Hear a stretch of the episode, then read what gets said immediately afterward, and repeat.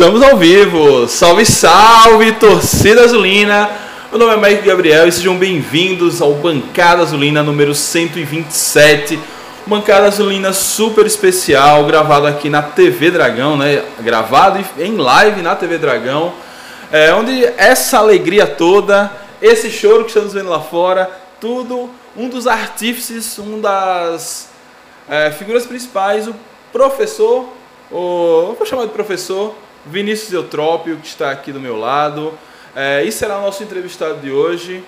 É, professor, primeiro, muito obrigado pelo, pelo que o senhor fez, pelo confiança, junto com os jogadores, junto com essa turma que está aqui da, da equipe de comunicação, com a diretora, enfim. Mas hoje a gente está aqui para te agradecer e dar seu boa noite, sua saudação aí à torcida proletária.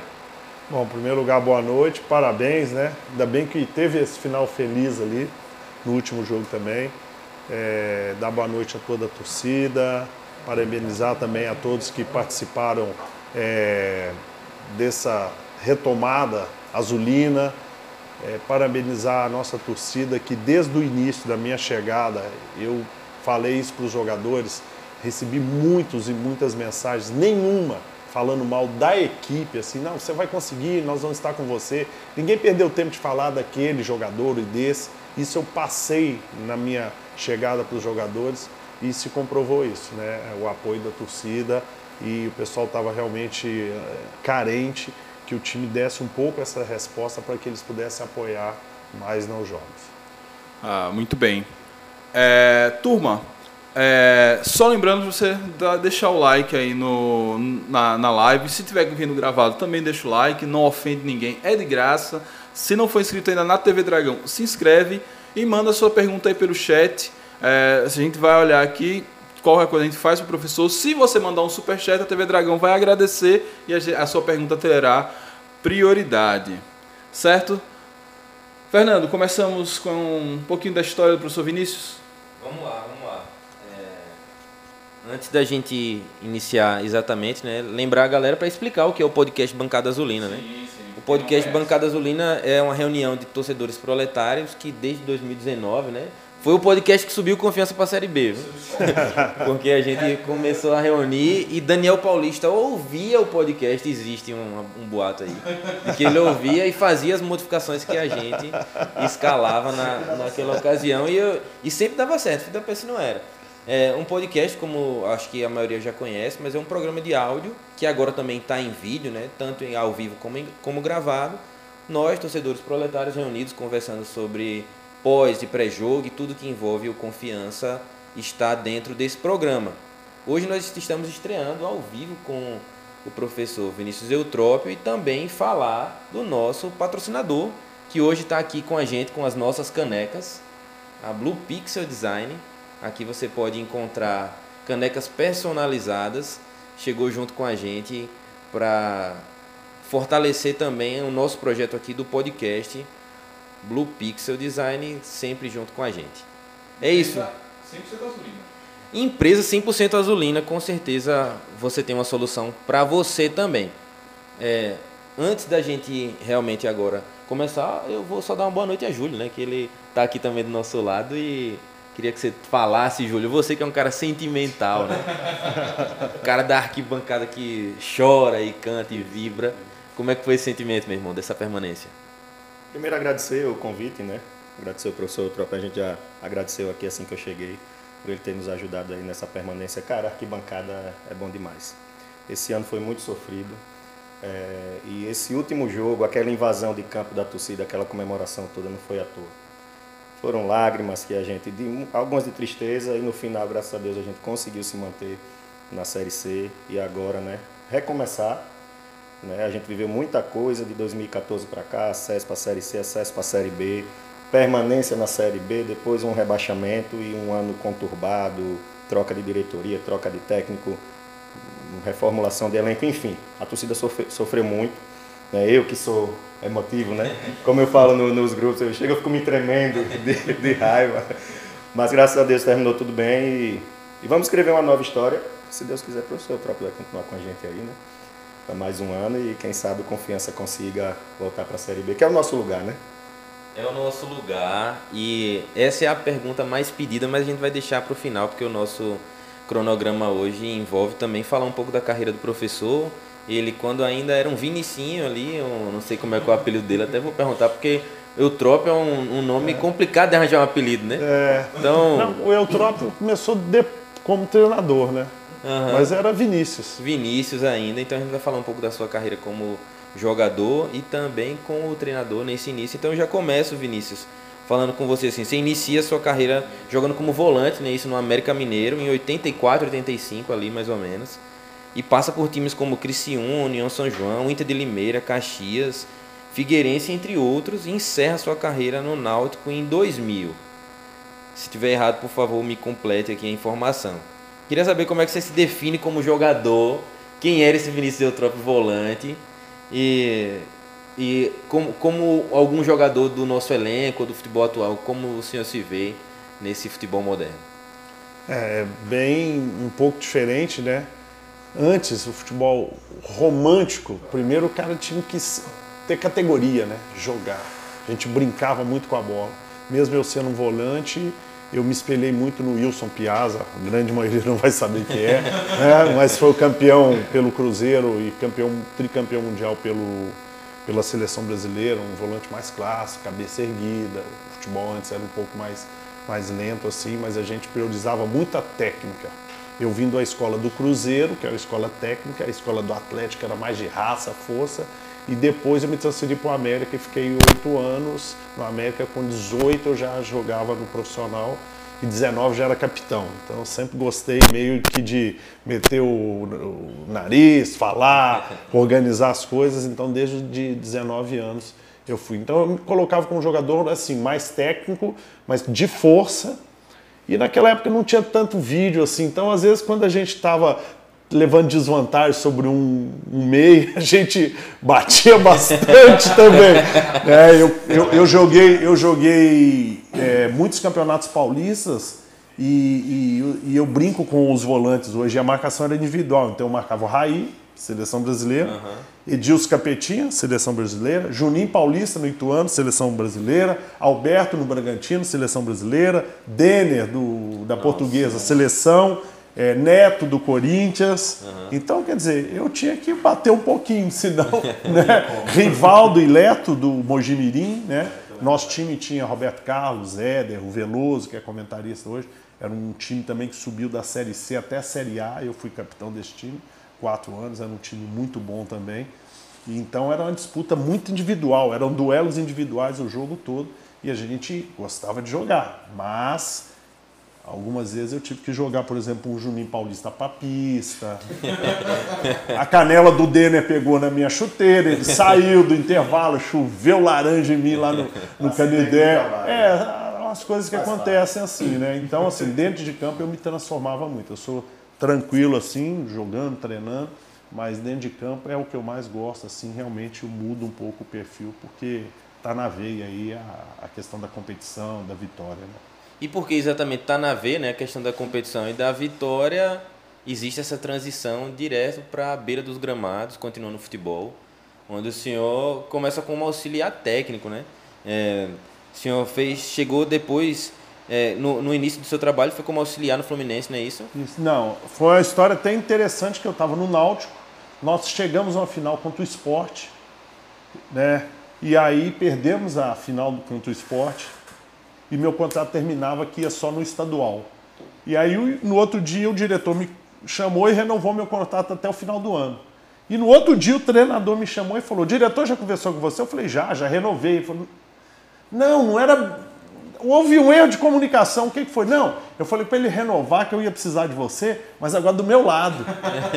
eu, Pô, era capitão, joguei duas, eu fiquei bravo. Aí eu comecei a pensar, pensar.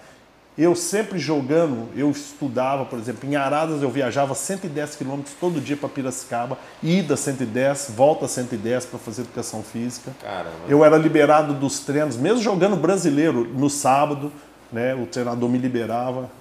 Então eu já tinha essa visão. E aí eu falei, quer saber? Vou parar mesmo, porque eu já começo num time grande de auxiliar. E aí eu fiquei com ele como auxiliar, depois o Arthur Neto. O Arthur Neto foi para o Atlético Paranaense, eu fui para o Atlético Paranaense. Lá era uma comissão técnica permanente, já Atlético, já fazia comissão técnica permanente há 20 anos atrás. E só entrava eu e treinador. E depois que o Arthur saiu, depois de três meses, eu fui o único auxiliar técnico que eles deixaram lá também, sabe? E aí eu já fiquei lá no Atlético, aí eu já fazia alguns treinamentos individuais, mexia com computação. E eu fui, depois disso, convidado pelo Atlético para ser o coordenador das categorias de base. Sim. Também não tinha absolutamente experiência nenhuma. Eu falei, o que, que eu estou fazendo aqui nesse mundo? Me convidaram para ser coordenador, né? não fiz nada. Só que eu, às vezes eu penso um pouquinho fora da, da caixinha e colocamos coisas assim que quebraram qualquer tipo de parâmetro, de paradigma da formação de jogador. Eles eram obrigados a fazer teatro, os meninos. Eles eram obrigados a ir quatro vezes assistir cinema em, em grupos de dez. Eles eram obrigados a fazer esportes totalmente diferentes do futebol para melhorar uhum. o repertório motor. Fizemos dia do goleiro, treinava todos os goleiros juntos, dia da posição e não o dia da é, idade. Então todos os laterais direitos treinavam.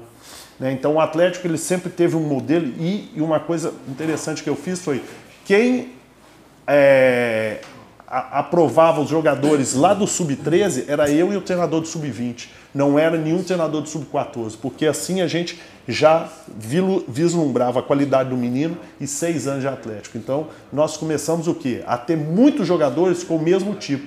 Então eles falavam assim, o Atlético Paranaense joga no mesmo modelo de todas as categorias. Mentira, uhum. nunca.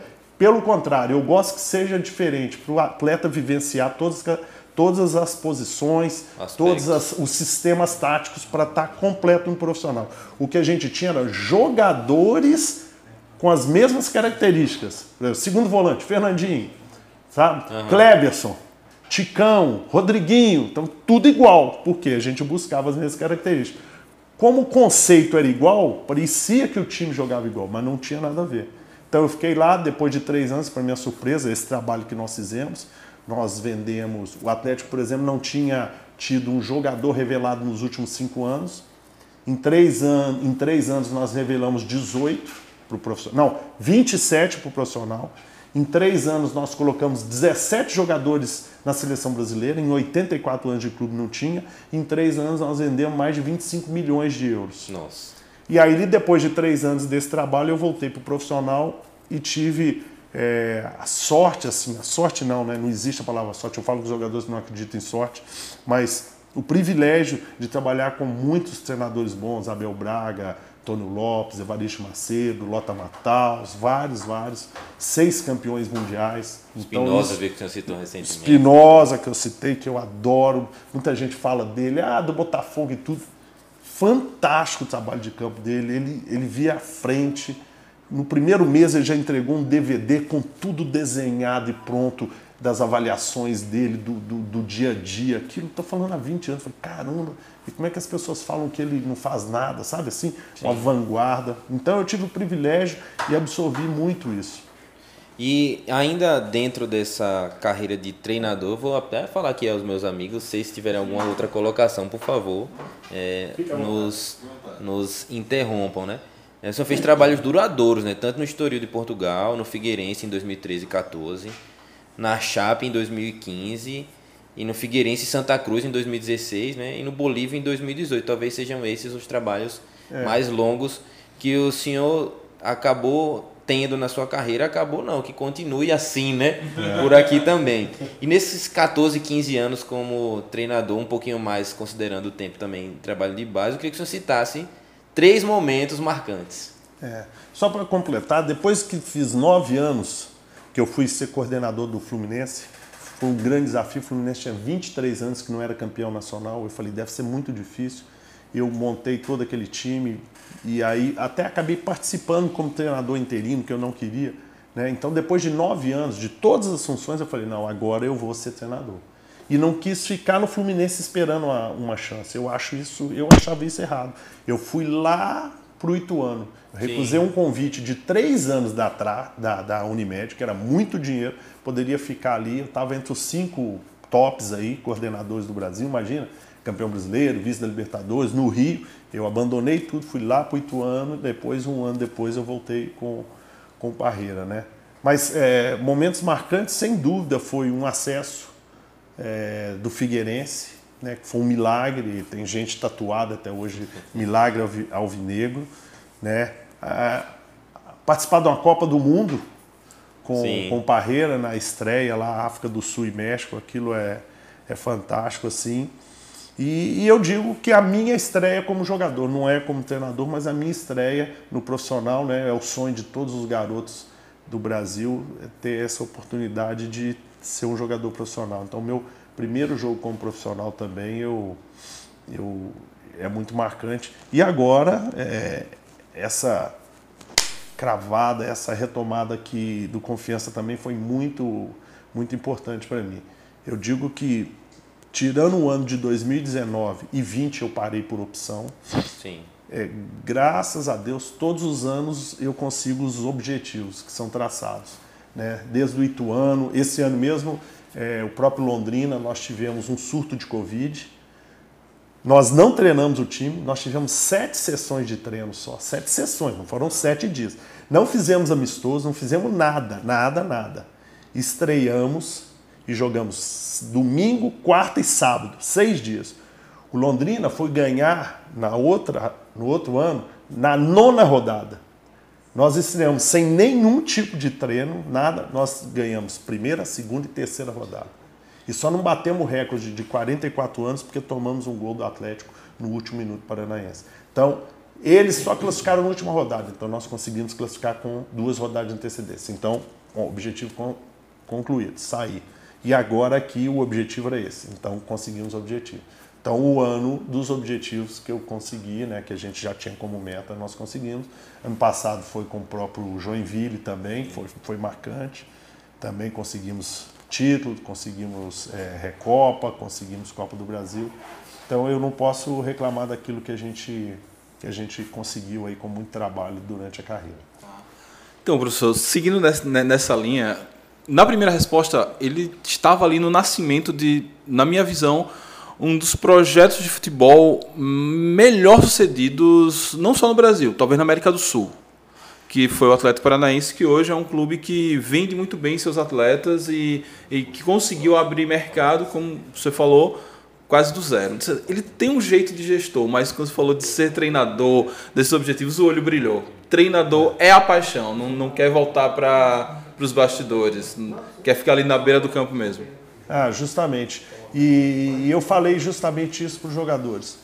A minha paixão, e quando eu é, tomei a decisão, né, e eu me preparei para isso, né, eu demorei nove anos porque eu precisava me preparar financeiramente, é, realmente em conhecimento, é, conhecer toda a gestão, porque o treinador tem que ter sido coordenador, tem, eu passei por todas as funções, então eu sei a importância. Né? Quando eu mudei, é porque eu falo isso para os jogadores, que eu também fui jogador, é que eu queria ajudar o jogador. Ah, mas o professor é bonzinho. Não, não é ajudar dessa forma. Eu tive tanta carência de coisas que poderiam me ajudar no dia a dia, como pessoa, como profissional, melhor a posição do corpo, isso aquilo, sabe? Que eu falei, não, eu quero ser assim para ajudar esses jogadores. E ajudando os jogadores, desenvolvendo os jogadores, inclusive psicologicamente, né? Porque a gente trabalha muito a força mental deles, basicamente você vai ter o resultado. E tendo resultado, melhora a vida de todo mundo, né? Então, é o que eu falei para os jogadores, gente, tem que acabar o ano aqui, nós temos que ser procurados por todo mundo. Né? E no dia a dia é isso que eu faço. Então, a minha satisfação é essa. Eu acordo 5 da manhã, Vitor sabe aí, eu já mando os treinos por WhatsApp, todo mundo sabe qual que é o treino, a gente planeja tudo, é, é maluco mesmo pelo que faz, isso é muito bom. Uma mais uma fala, fala do chat, né? Não, só para dizer que a galera tá aqui, né, acho que 90% dos comentários é pedindo fica, professor. Renova, professor.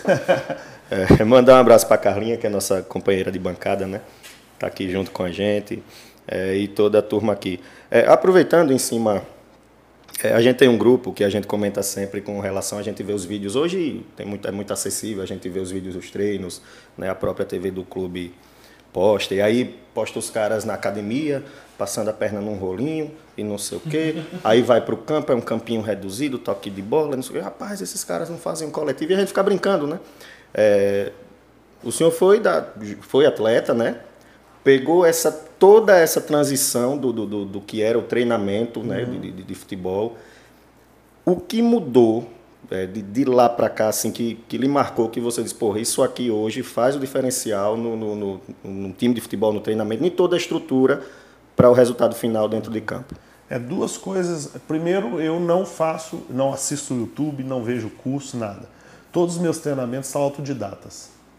Todos, todos, todos. Então, nenhum treino é basicamente isso. É, mas duas coisas que, que mudaram muito. Uma, a carga de trabalho. A carga. Eu vou dar um exemplo. O cansaço vem depois de 48 horas. Então, na minha época, a gente tinha um coletivo, que era um campo aberto, de 90 minutos na sexta-feira, que o time titular obrigatoriamente tinha que ganhar. Então, quer dizer, você nunca ia com nenhum tipo de problema contra o adversário, porque já estava tudo resolvido, que o treinador dava um jeito. 90 minutos, certo? Então, olha só, você fez 90 minutos, você fez um jogo dois dias antes do jogo. Chega no domingo, é o jogo. Então, o cansaço vem que dia? no domingo. Então eu brinco que eu nunca joguei, eu estava muito cansado. Eu estava tentando descansar.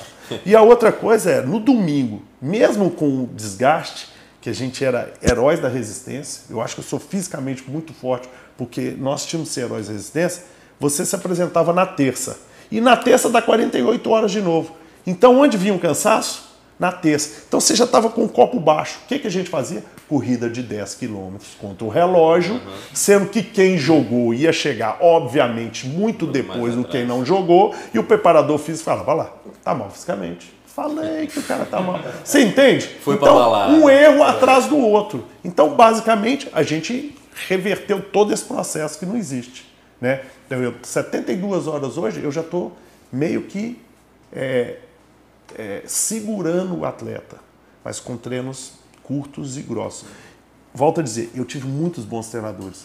Eu crio meus treinamentos, mas pego todos os treinamentos que eu tenho de um Parreira no Antônio Lopes e eu falo, nada se cria, tudo se transforma. Então, muitos treinamentos deles que não eram dinâmicos, para a nossa época agora, eu jogo aqui dentro do campo. Eu trabalho em campo aberto, trabalho muito, três vezes na semana. Eu trabalho em campo aberto, às vezes fracionado.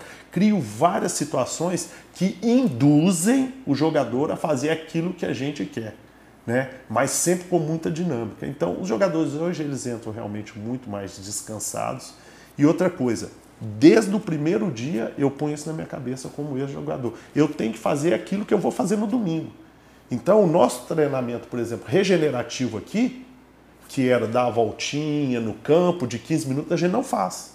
A gente já trabalha um 10 contra 10 com situação de jogo no regenerativo, só que em dois minutos só. Ao invés dele dar, entendeu? Miguel, né? Aquela corridinha de Miguel ali. Mas eu já estou fazendo o quê? O cara, desde terça, ele já faz o que ele vai fazer no domingo. Ele faz terça, quarta, quinta, sexta, sábado, domingo. Talvez por isso o crescimento técnico individual de cada um. Porque ele passa a semana toda, toda fazendo isso. E outra coisa, às vezes a gente divide um treino em 60 minutos. Hoje em dia se divide muito o treino em 60 assim. 30 do preparador físico, suponhamos e 30 do. Mas qual é o trabalho principal? O que, que é o mais importante? É do treinador. Mas por que, que ele tem 30, 20? Depois a gente vai perguntar por que falta tempo. Então, o nosso trabalho, e o professor Neto, eu tenho que dar os parabéns para ele, casou muito com a nossa ideia, né? que o preventivo, que associar as outras valências é muito mais importante. E o meu trabalho, basicamente, o principal, ele é muito grande, ele é extenso. Então, o conteúdo nosso de trabalho aqui, ele é muito para isso, sabe? Ele usa direto o trabalho, a gente não perde muito tempo com frescuras. E aí agora, Vinícius, a gente depois de entender a sua característica como jogador e treinador, né, falando também de alguns trabalhos marcantes, Eis que em 2022, após a trágica derrota contra o Campinense, trágica para todos nós, mas benéfica hoje, né? Hoje a gente olha com esses olhos de que aquela derrota acabou proporcionando a sua chegada aqui, né? Já a gente já ouviu falar que foi por conta de, de uma interferência também do de Washington, né? O Coração Valente que tinha trabalhado contigo. E aí eu queria saber o que foi que te levou a aceitar essa decisão de vir para o Confiança. Bom, primeiro confiança. Né? Todos nós trabalhamos no futebol, a gente sabe a situação e sabe o que marca cada clube. Se você olhar na minha carreira, eu trabalhei basicamente não trabalhei em clubes que não têm uma história, que não têm uma tradição. Eu tenho cuidado de fazer isso. Não que eu não vá trabalhar num clube empresa, nada de jeito nenhum, pelo contrário. Mas o Confiança é um clube que marca. Então a primeira coisa é o clube, é a camisa, né? E depois, sim, tempos atrás, sempre batendo papo com o Washington, nós jogamos juntos, depois eu levei ele o Washington Fluminense, então a gente já tem uma história grande. Né? E ele, quando as, as, é, assumiu que nós batemos um papo, ah, um dia vamos trabalhar junto, tá, tá, tá, beleza. E também tive a oportunidade de um ano, mais não, quase dois anos atrás, bater um papo muito grande com o Alex Brasil. Já conheci ele assim, mas nunca tinha conversado com ele. Nós tomamos dois cafés, e foi interessante o papo. Falei, um dia nós vamos trabalhar junto. Então surgiu justamente no sábado à noite o telefone do Alex e eu falei, então eu topo, topo sim, vou. E no que ele já falou, antenado que a gente é, eu e o Felipe, nós já assistimos três jogos à noite do Confiança, já preparando todo o material, porque é obrigação fazer isso. Né? E, e, e aí estávamos preparados para o acerto. Curioso, professor, que nesse início a frase que a gente também ouviu o senhor falar é que com esse elenco eu resolvo. eu chego e não vou precisar de contratações. Queria que o senhor explicasse é, o que foi que o senhor viu nesse elenco de confiança para garantir que ia resolver mesmo. E também, assim, é, até um tempo se falou de briga pela, pelo acesso. E essa pessoa também tinha essa expectativa pelo acesso. Sim. Eu digo porque o jogador brasileiro é como o basquete norte-americano. Eu falei para os jogadores: o cara, para chegar lá no ápice do basquete norte-americano, ou tentar alguma coisa, um basquete universitário, ele tem que ser muito bom, porque ele venceu muita concorrência. Uhum. E eu falei isso para os jogadores: vocês não estão aqui à toa.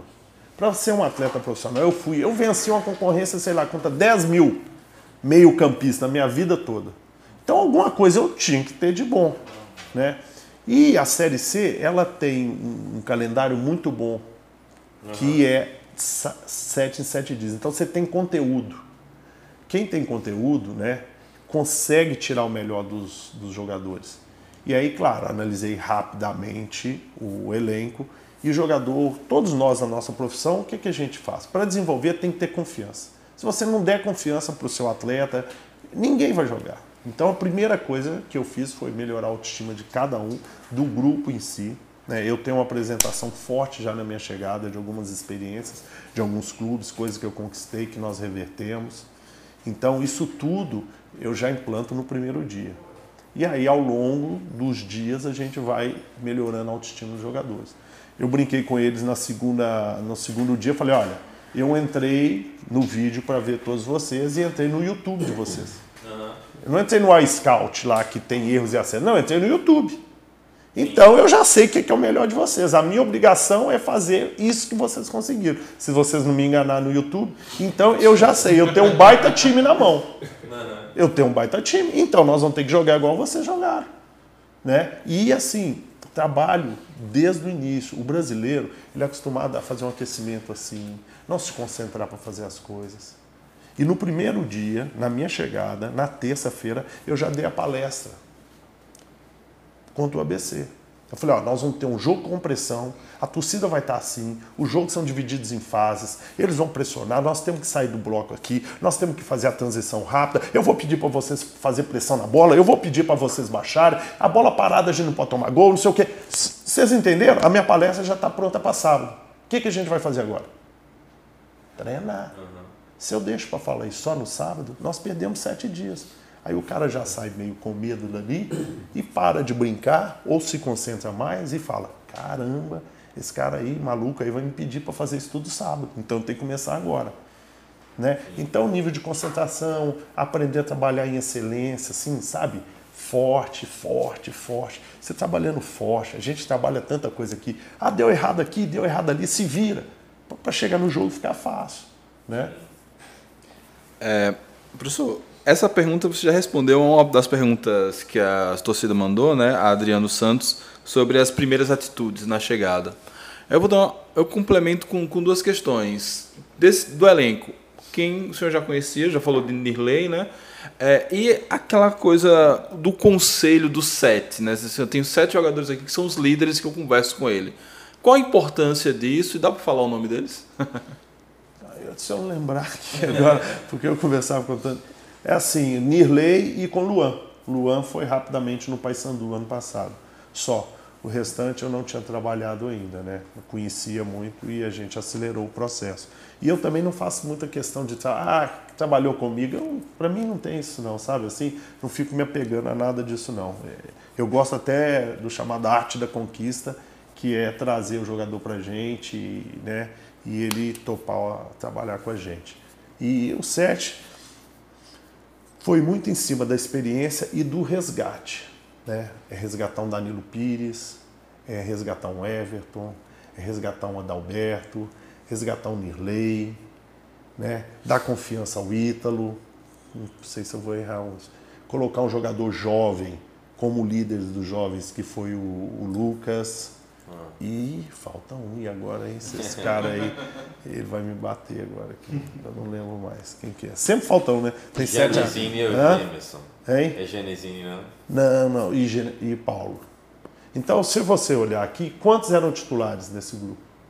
Muito poucos. Muito poucos. Né? Então, o grupo não é só isso. O cara quer ser ouvido. Nirley tem coisas muito importantes para falar para mim, sobre o grupo, sobre tudo, sobre o clube, sobre a cidade. O Paulo era um cara fantástico, um líder absoluto, um perfil que ele tem completamente diferente do Everton, né? E no dia a dia eu falo com eles que todo mundo é muito importante, mas não é da boca para fora. Primeiro que a gente treina exatamente todo mundo igual. Todo bola parada. Você termina um jogo com 50% do seu time sendo outro, não é? Porque você tem cinco substituições. Uhum. Como é que você vai treinar um time e não outro? E eu sempre falo com eles assim, por exemplo, vou treinar o time teoricamente titular, né? Time titular, bola parada ofensiva. O reserva não está trabalhando a bola defensiva, não? É isso. Tá. Só que na cabeça do jogador brasileiro tá assim, ah, não vou subir aqui para tirar, não, porque ele está trabalhando só o outro. Então eu falo, vocês se virem, vocês estão trabalhando, hein? Depois não vão falar que eu não estou dando treino defensivo para vocês. Porque a nossa cabeça é essa, né? Uhum. Entende? Então a gente fez todo mundo pensar que é igual. O menino, o, o, o, João, por exemplo, o quarto goleiro nosso, para ele ficar lá sozinho, enquanto os outros goleiros estavam descansando e alguém batendo falta ou pênalti, ele é tão importante quanto o outro. Porque quando a gente tiver o pênalti bater o pênalti e fizer, foi em cima do treinamento dele. Né? Então as pessoas, todas elas têm seu valor. E é isso que é, que é importante no grupo, fazer eles entenderem. E eu fiz esse grupo de sete, não existe receita de bolo no Paysandu fiz um grupo de três, tem time que eu revezava capitão. Esse eu achei necessário não revezar. A gente sabe que o líder grande era o Adalberto, mas eu precisava que o Ítalo não mexesse na estrutura dele. Imagina se eu tiro a faixa dele, para quê? Uhum. É. Aí eu vou pôr ele mais para baixo, eu tenho que levantar um cara daquele que joga para caramba. Né? E... Então eu resgatei principalmente as lideranças e as experiências do time para que ele levantasse. Eu não sei se já havia feito isso, mas no primeiro jogo que a gente já foi entrando em campo, todos eles deram a mão, todos e foram. A atitude uhum. deles. Mas a liderança é que eles despertaram. Vamos fazer que esse negócio aqui é importante. Né? E dentro disso, professor, a gente já iniciando falando do primeiro jogo, né? A gente vai encarar o ABC, aniversário do ABC, terceiro colocado, se ganhar será líder. É, ali foram feitas duas mudanças que, na minha opinião, ali é a chave do sucesso de fazer esse time jogar bola. Adalberto e Luiz Otávio. O que é que esses jogadores têm de características que te fizeram escolher por eles? Experiência, qualidade e liderança. Né? Naquele momento a gente precisava dessas três características e tinha que ser rápido. Num jogo que, por exemplo, a gente sabia que quando o Adalberto ia jogar, talvez o time deles fosse explorar muito mais o lado ali, pensando que o Adalberto não ia conseguir. Sim. O que, que eu fiz? Eu protegi mais aquele lado. Eu evitei, que aí pode entrar já a próxima pergunta, o Alisson protegesse o Raí, que automaticamente protegia o Adalberto. Uhum. Então existe toda uma estratégia em cima disso para a gente soltar muito mais o outro lado e fazer pressão do lado contrário. E desde o primeiro dia nós já treinamos fase defensiva todos os dias durante 15 minutos. Não tivemos aquecimento, o aquecimento era isso, desde a minha chegada do primeiro dia. Né? Então a gente sabia que era difícil, eu sabia que o grupo estava meio cabisbaixo e eu coloquei para eles na minha chegada também. A palavra é coragem. Coragem. Se a gente tem coragem, a gente tem atitude. Se a gente não tem coragem, a gente tem atitude para nada. Então não adianta eu pedir atitude, vamos ter atitude, mas como? A gente não tem coragem. É um bando de cagão. Nós temos que ser corajosos. E corajosos contra aquele pessoal todo que vai estar lá, eu vou estar. Eu nunca fiz isso. Por isso que eu falo, não existe receita de bolo. O que, que eu fiz? Eu vou estar dentro do aquecimento com vocês. Eu vou estar em todos os aquecimentos dentro do campo com vocês. Eu nunca fiz isso. Mas vocês precisam de mim. E outra coisa, chegou no jogo, tá difícil, olha para mim. Olha para mim. Tá com medo? Olha para mim. Eu não tenho medo de nada não. Eu vou estar lá. Mas há algumas coisas assim, né? Sim. Que a gente precisava mexer com eles. Eu tenho só um complemento, Júlio. É, nesse jogo ainda aconteceu um fato que aí, assim, talvez, né, pode ter contribuído também para a união do grupo, né? O perrengue em Recife, com cancelamento de voo, fechamento do aeroporto. É. Que situação, hein? Situação difícil. Era pra gente. Muita gente falou: ah, vamos voltar de ônibus direto, que a gente chegava antes, aí começa aquele si, né? Mas foi importante sim. Foi importante porque imagina se a gente volta com uma derrota dali e acontece o perrengue, né? Ia ser maçante, né? Então a gente sempre, na hora do sufoco, fala: ah, ainda bem que nós viemos um resultado bom e fizemos um bom jogo. Ali foi interessante, voltamos de ônibus. E, e, logo depois já entrei com uma, uma aposta com eles. Eu adoro fazer aposta com os jogadores. Fizemos aposta Sim. também no caso de Vitória, porque era, era meu aniversário, dia do meu uhum. aniversário e tal. Que eles conseguiram pagar na, na outra rodada que você deve falar aí, né? Sim.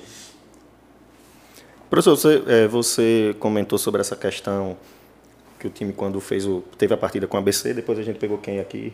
Volta Redonda. Volta, Volta Redonda. Redonda e o time entrou de mão dada, todo mundo de mãos dadas, os reservas, todo mundo foi para a torcida. Aquilo arrepiou a torcida.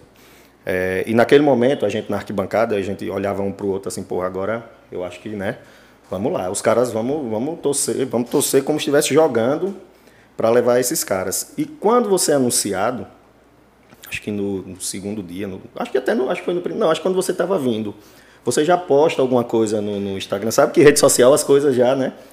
é, relacionado à confiança, acho que foi alguma postagem da Trovão Azul, não me lembro. E a galera vai à loucura. A torcida, pô, o treinador chegou, pá, rapaz, quem é esse cara, não sei o quê, pá, porque o, o Felipe, o anterior, ele não, não conseguiu cativar a torcida. E os resultados não vieram e juntou aquilo tudo. E você já chega a primeira coisa, ganhou a torcida, pá. Isso tudo que você falou com relação aos jogadores, de chegar com essa com uma atitude simples, já ganhou, já ganhou a torcida. Essa relação isso, isso é natural, isso você chega no clube, identifica, ou é algo pensado, diz, olha, vamos trazer a torcida para o nosso lado, porque vocês que os jogadores naturalmente foram de, de mãos dadas, né? Isso foi a atitude, atitude deles. deles. Eu dou liberdade para eles, eu achei fantástico. É uma coisa que acontece naturalmente. Essa... Aconteceu naturalmente. E aquele ali, tem muita gente que tem assessoria hoje, é normal, e eu nem tenho assessoria. É... Poderia mandar alguém fazer uma.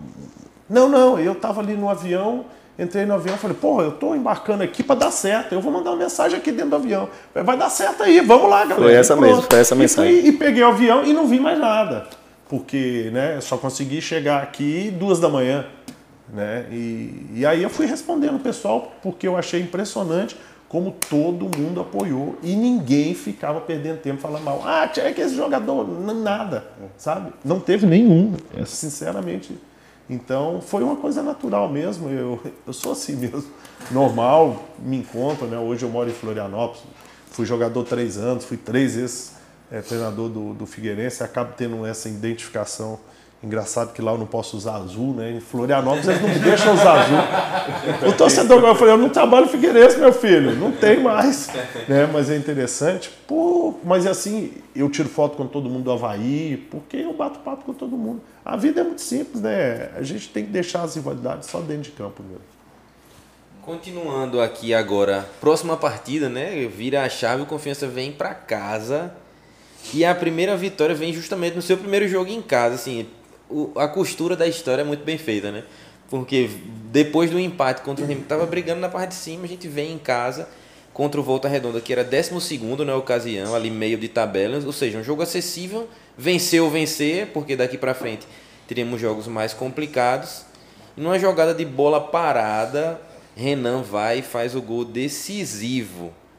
Queria saber qual a sua memória daquela partida, da primeira vitória, a emoção e uma pergunta que rondava a arquibancada: por que não Charles e Renan juntos?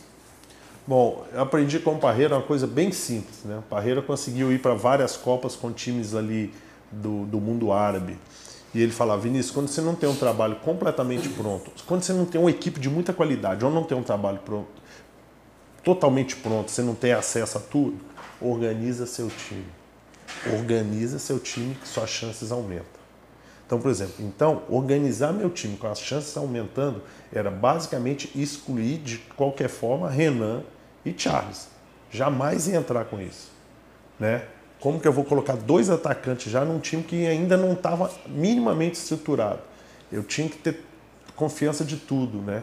Como que a gente ia marcar baixo, como a gente ia marcar alto, quando rompia a nossa linha, o que, que a gente fazia. Tinha muitos conceitos para colocar e essa etapa de você jogar, como agora o Dorival está jogando com dois aqui, desde o início, essa é a última etapa que um treinador tem. Por exemplo, eu fiz isso no Bolívar. Bolívar era o Flamengo. Daqui é muito acima dos outros times. Lá eu tinha dois jogadores, mas também foi depois da oitava rodada. Dois jogadores fantásticos. Né? Então, essa é uma hipótese que dificilmente ia passar na minha cabeça, a não ser que a gente precisasse de um resultado nos últimos 10, 15 minutos eu precisava encorpar o time, eu precisava dar segurança para eles defensiva, eu precisava ter posse de bola, sabe? Uma organização e jogar num nível de segurança. A gente tinha que ganhar, mas era fundamental não perder. Né? E esse jogo contra o Volta Redonda é isso, porque o Volta Redonda, os times cariocas estão acostumados a jogar contra o Flamengo, Fluminense, Botafogo uhum. e tal, e são jogadores chatos de jogar, que eles gostam de jogar. Né? Então, o segundo tempo mesmo de Volta Redonda, eles tiveram mais posse com a gente. Mas Sim. a gente bem organizado. Então, eu apostei muito no que? Opa, conseguimos um resultado fora. Nós vamos fazer a vitória, mas ela vai vir na hora certa, sabe? Uhum. Porque eu já tinha jogado contra a Volta Redonda no ano passado e era muito difícil. Né? E as bolas paradas que a gente treinou, nós fizemos bom, gols importantes de bola parada, né? Pelos nossos treinamentos, tinham bons batedores e também jogadores que atacavam bem a bola. Não, só rapidinho, que esse jogo, esse jogo tem uma história, né? Engraçada. O jogo 0 a 0 um jogo nervoso e a torcida naquela vai sair o gol, vai sair o gol, aquela corrente, né, positiva de energia. E Gorni tá aquecendo ali, e aí é onde eu fico, né? Eu fico perto do vidro ali e tal. Aí eu desci, Gorni, você vai entrar, você vai fazer o gol, cara, bora, aquece aí, aquece aí. Ele naquela tá, pô, ele entra, faz o gol. Meu irmão, uma loucura, uma loucura. Termina o jogo, Aí os jogadores vão pra torcida, lá aquela festa, aí Gorne aqui. Agora joga a camisa. Oh, você só entrou por causa de mim. Porque eu, eu falei pra você entrar. Isso foi mesmo. Você só entrou por causa de mim, que o treinador não ia lhe botar, não. Aí ele pegou assim, tirou a camisa, só que ele jogou lá em cima. Ixi. Caiu com meu amigo Carlinhos, abraço Carlinhos. E ele não me deu a camisa, Carlinhos. Não te é deu a camisa. Só foi por causa de mim, pô. É. Eu não tenho dúvida não que foi por causa disso, professor. foi, foi, ele falou comigo. Renan chegou lá, foi, foi, como é o nome dele? Foi o, o menino da, da. Não tá mais, né? Era o dia que tava. Era, era o dia que tava, não sei se era ele que Era Gabriel que correu e veio dar o aviso, né? É, tendo entendido o jogo do, do Volta Redonda, assim, vitória importantíssima com um gol de, de bola parada, que a gente vai falar já já um pouquinho dessa bola parada que o senhor treinava todo dia, né? E Confiança vai encarar o Paysandu, mais uma, um time que está na parte de cima da tabela, segundo colocado, ganhando era líder, fora de casa. O time até fez uma apresentação razoável, né?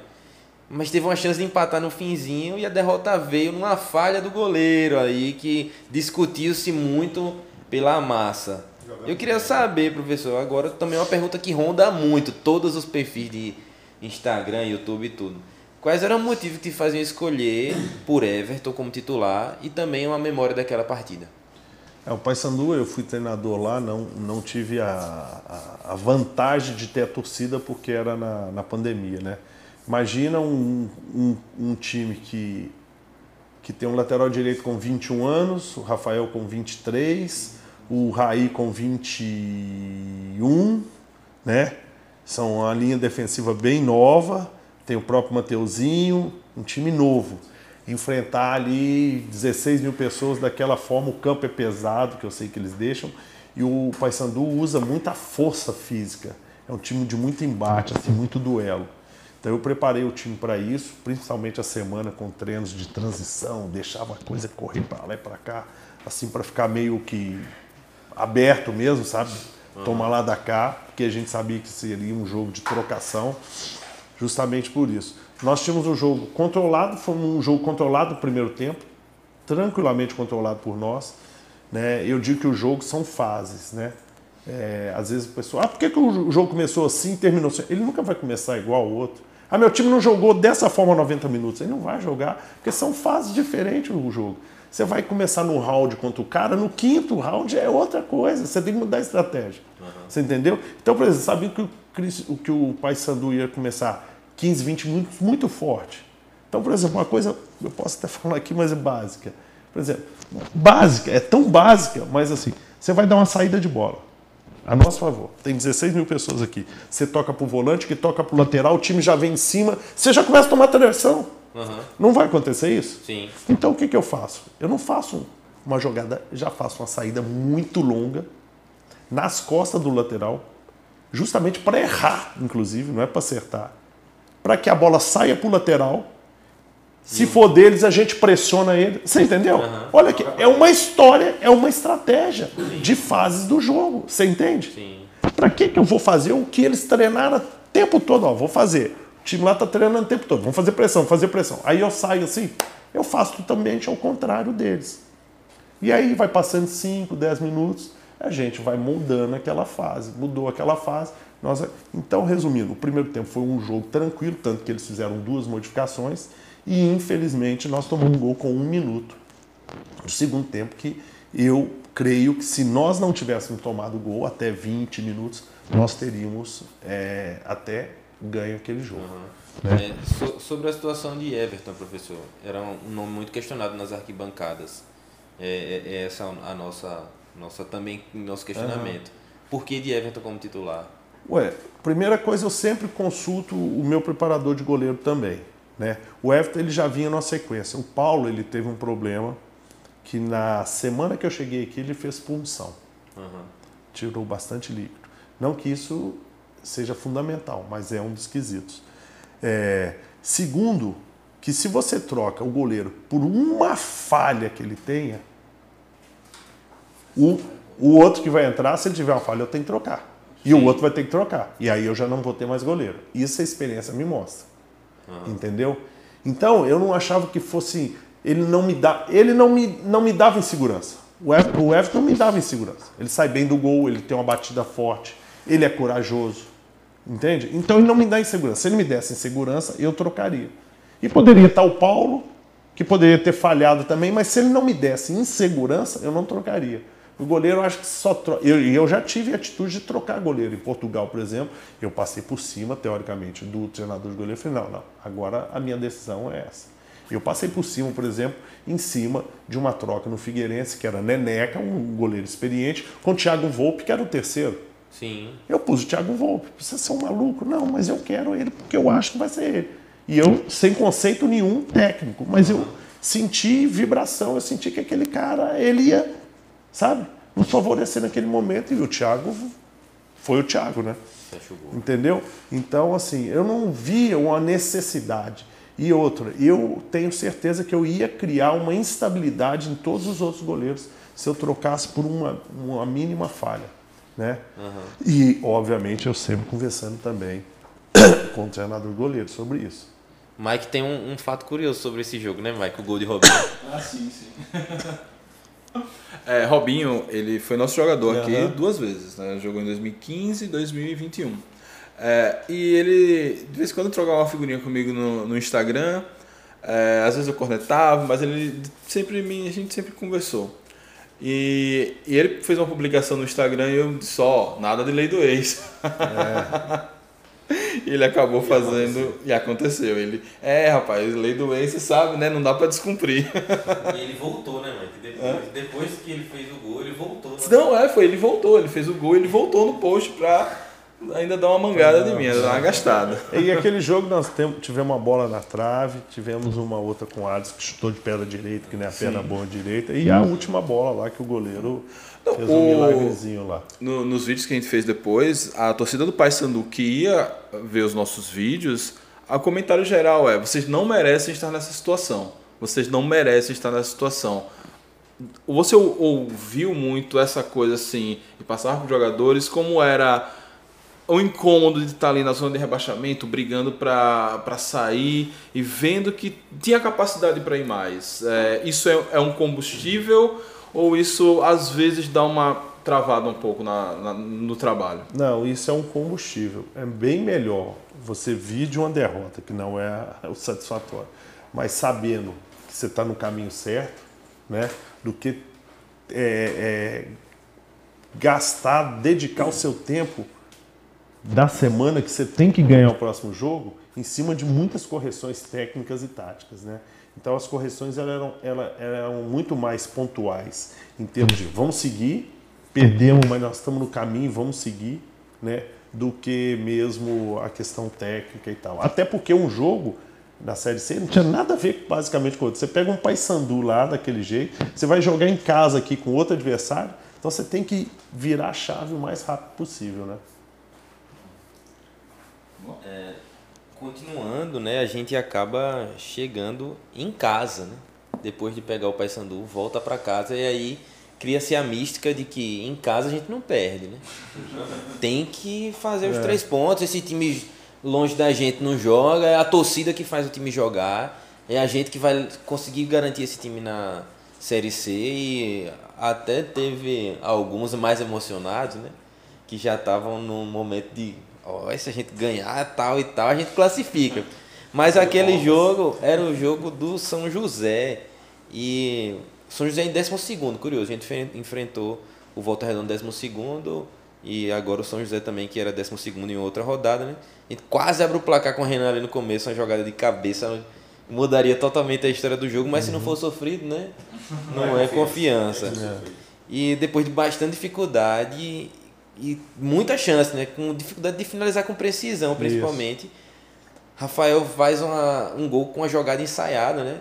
Cruzamento de Gemerson, que retorna, né? Era um, um dos maiores pedidos da massa proletária. Uhum. A gente estava em todo lugar e a gente que acompanha muito mais de perto, né? Sempre tem. Imagino que também Vitor que trabalha aqui, o, o senhor também, sempre deve estar ouvindo. E Gemerson, volta quando? E Gemerson, volta quando? E Gemerson, volta quando? Rapaz, é muita pergunta sobre isso. E Gemerson volta. Ele até perde um gol no final, né? Isso. Mas ele consegue fazer uma, uma bola parada com precisão na cabeça da Alberto, que escora para Rafael e faz aquele gol que garante a vitória pra gente. Mais um 1 a 0 Eu queria saber qual é a importância dessa bola parada no seu estilo de jogo. Que também falasse um pouquinho da característica de Rafael, esse zagueiro que chegou aqui desconhecido e acabou jogando muito na Série C. É, aquele jogo nós poderíamos ter resolvido ele no primeiro tempo já. Tivemos, acho que duas ou três chances assim bem claras, né? Não conseguimos e aí vem aquele sofrimento. Mas a questão do equilíbrio do time, não desorganizar, porque nós temos um sistema, é, de, vou dizer, ofensivo, né? Forma de jogar que vão, vão aparecer mais, que a gente vai criar as oportunidades e uma delas vai ter que entrar, né? E foi nessa bola parada que a gente treina muito em cima também das, das deficiências do, do adversário. A gente tem uma base de jogadas, mas trabalha muito em cima da deficiência deles também, que é um método pessoal da análise de desempenho, do próprio Felipe, que é o meu auxiliar. Claro, eu observo também e a gente cria algumas situações, né? E contamos com a, com a genialidade do Gêmeos também na batida ali, que é, né, bate muito bem na bola assim. Então isso foi, foi importante. É, Rafael é um jogador que eu não tinha trabalhado, não conhecia, me surpreendeu. Eu tive o prazer de trabalhar com o Thiago Silva, com o Thiago Heleno, que estava um ano e meio sem jogar, foi trabalhar comigo no Figueirense. Nós resgatamos e ele foi para o Atlético Paranaense, com Luiz Alberto, com bons jogadores, né? não precisa falar né, pelo nome deles. E o Rafael, eu vejo o Rafael como um futuro muito promissor. Ele é bem concentrado, sabe? Ele, ele, ele não se apega a outros valores, ele tem uma linha assim, ele sabe o que quer. Ele tem todas as características de um bom zagueiro, velocidade, boa leitura de jogo, uma bola aérea boa, um contra um defensivo, né? Ele tem que melhorar talvez um pouco na criação, uma batida mais longa, mas isso ele vai desenvolver. Não é uma necessidade absoluta do zagueiro, mas eu tenho certeza que ele tem uma carreira muito promissora pela frente. Boa. É, professor, eu não sei se é essa é a opinião, mas é a minha e acho que de muitos torcedores, pelo que a gente recebe de comentários, que o jogo contra o São José foi a melhor apresentação do Confiança. É, mas ainda teve, e, tivemos isso no jogo agora contra o Atlético, enfim, em vários jogos, muita criação é, e, e, e, pouca, é, pouca efetividade nas finalizações. Uhum. Foram quatro vitórias, quatro vitórias de 1 a 0 graças a Deus, não estou reclamando, mas como, como melhorar? Vamos ver para o ano que vem. É, a gente ainda vai fazer essa pergunta, então tenha calma. É, pro ano que vem, como, como é que melhora? Porque na, na, nossa cabeça torcedor, que não está aqui no dia a dia, que, que nunca jogou futebol, para a gente é a bola chegou na frente, você chuta e faz o gol. É. Mas e como, qual o treinamento? O que é que deve trabalhar para melhorar essa finalização? Porque o Confiança criou muito. Eu fiz uma, uma estatística de estatosca quase, que o Confiança a cada três ataques finalizava uma bola no gol. Como é, tor tornar isso em gols, efetivamente? Eu acho que primeiro vai, claro, é, treinamento é importante, né? E, e, e, se melhora. Mas muito da característica dos jogadores, nós não tínhamos jogadores assim artilheiros, nossos extremos, por exemplo, um Luano é um artilheiro onde passou, o Ítalo não é um artilheiro, né? O, o Mateuzinho não é um artilheiro, né? O próprio Gornes não é um fazedor de muitos gols. Então, a própria características deles são jogadores hábeis, rápidos, técnicos, né?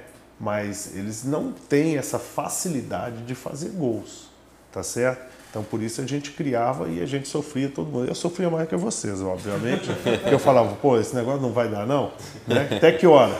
Porque você, o né? mais difícil é você chegar e criar, que a gente estava fazendo todo o processo. Então isso vai um pouco também da característica deles. É como a gente pegar um volante e criar e deixar ele livre para meter uma bola longa, ele erra a bola. Né? Conseguir fazer ele ficar livre para fazer o lançamento longo. Ele erra o passe, então vai um pouco de treinamento, sim, mas às vezes é característica de um volante mais passe curto e tudo. E o outro é realmente é, é a sequência né, do trabalho. Né? E o outro, um time jogar muito pressionado. Né? É muito pressionado, eu digo. Só tinha duas vitórias no, no campeonato. Então, gente, sabe, eu acho que isso também pesou muito para eles às vezes chutar desequilibrado, não tenta. O próprio Gêmeos, a qualidade do Gêmeos, uhum, né? É. Tá, o Gêmeos foi mais por ritmo de jogo, né? Uhum. Mas né, chutar por cima ali, querer colocar muita força na bola, eu acho que a própria pressão de fazer o gol atrapalhou um pouco também. E como controla isso? Eu lembro, acho que foi na entrevista pós-jogo da vitória sobre o Altos. A gente vai chegar lá, só, só me adiantando um pouquinho. Você falou, calma, vocês estão nervosos? O que está acontecendo? É, como essa conversa, que o cara tá ali pilhado, um monte de gente na, no ouvido dele, gritando, pressionando, sabe que um mau resultado pode botar tudo a perder. Como faz para acalmar essa turma? Porque a gente analisa também essa questão emocional. É, por exemplo, na vinda do, do intervalo. Uma coisa é o time tá devagar, aí você tem que dar uma dura, e ela e outra tá com muita vontade e essa vontade está atrapalhando. Então aí entra a hora do professor falar, e aí, ei, estão com medo de quê? É, é, é. Baixar bem o nível de ansiedade deles para eles. Porque estavam querendo, sabe? Ah, é o Altos. Então nós temos que. ei, não é assim, as coisas não vão acontecer todo.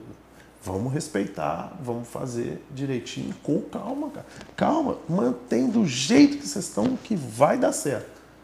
Porque senão a gente ia, se eu chego ali e acelero mais, eles estavam acelerados, ia acontecer um número de erros no segundo tempo, era tudo que o Altos queria. Né?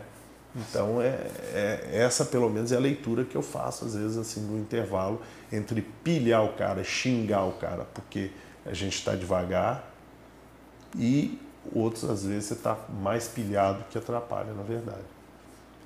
Ainda na no nossa linha do tempo, né? É, a gente tem a despedida de Mateuzinho depois daquele jogo contra o São José, que ele é solicitado pelo Guarani para ser cedido ao Vila e Renan machuca, né?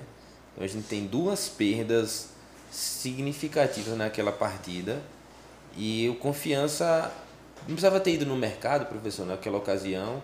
Acha que, que de repente essa tenha sido um, um erro do, do conjunto, diretoria, comissão técnica ou, ou não? O senhor achou que ainda dava com aquele elenco? É, e naquele jogo nós ficamos com uma substituição só, né?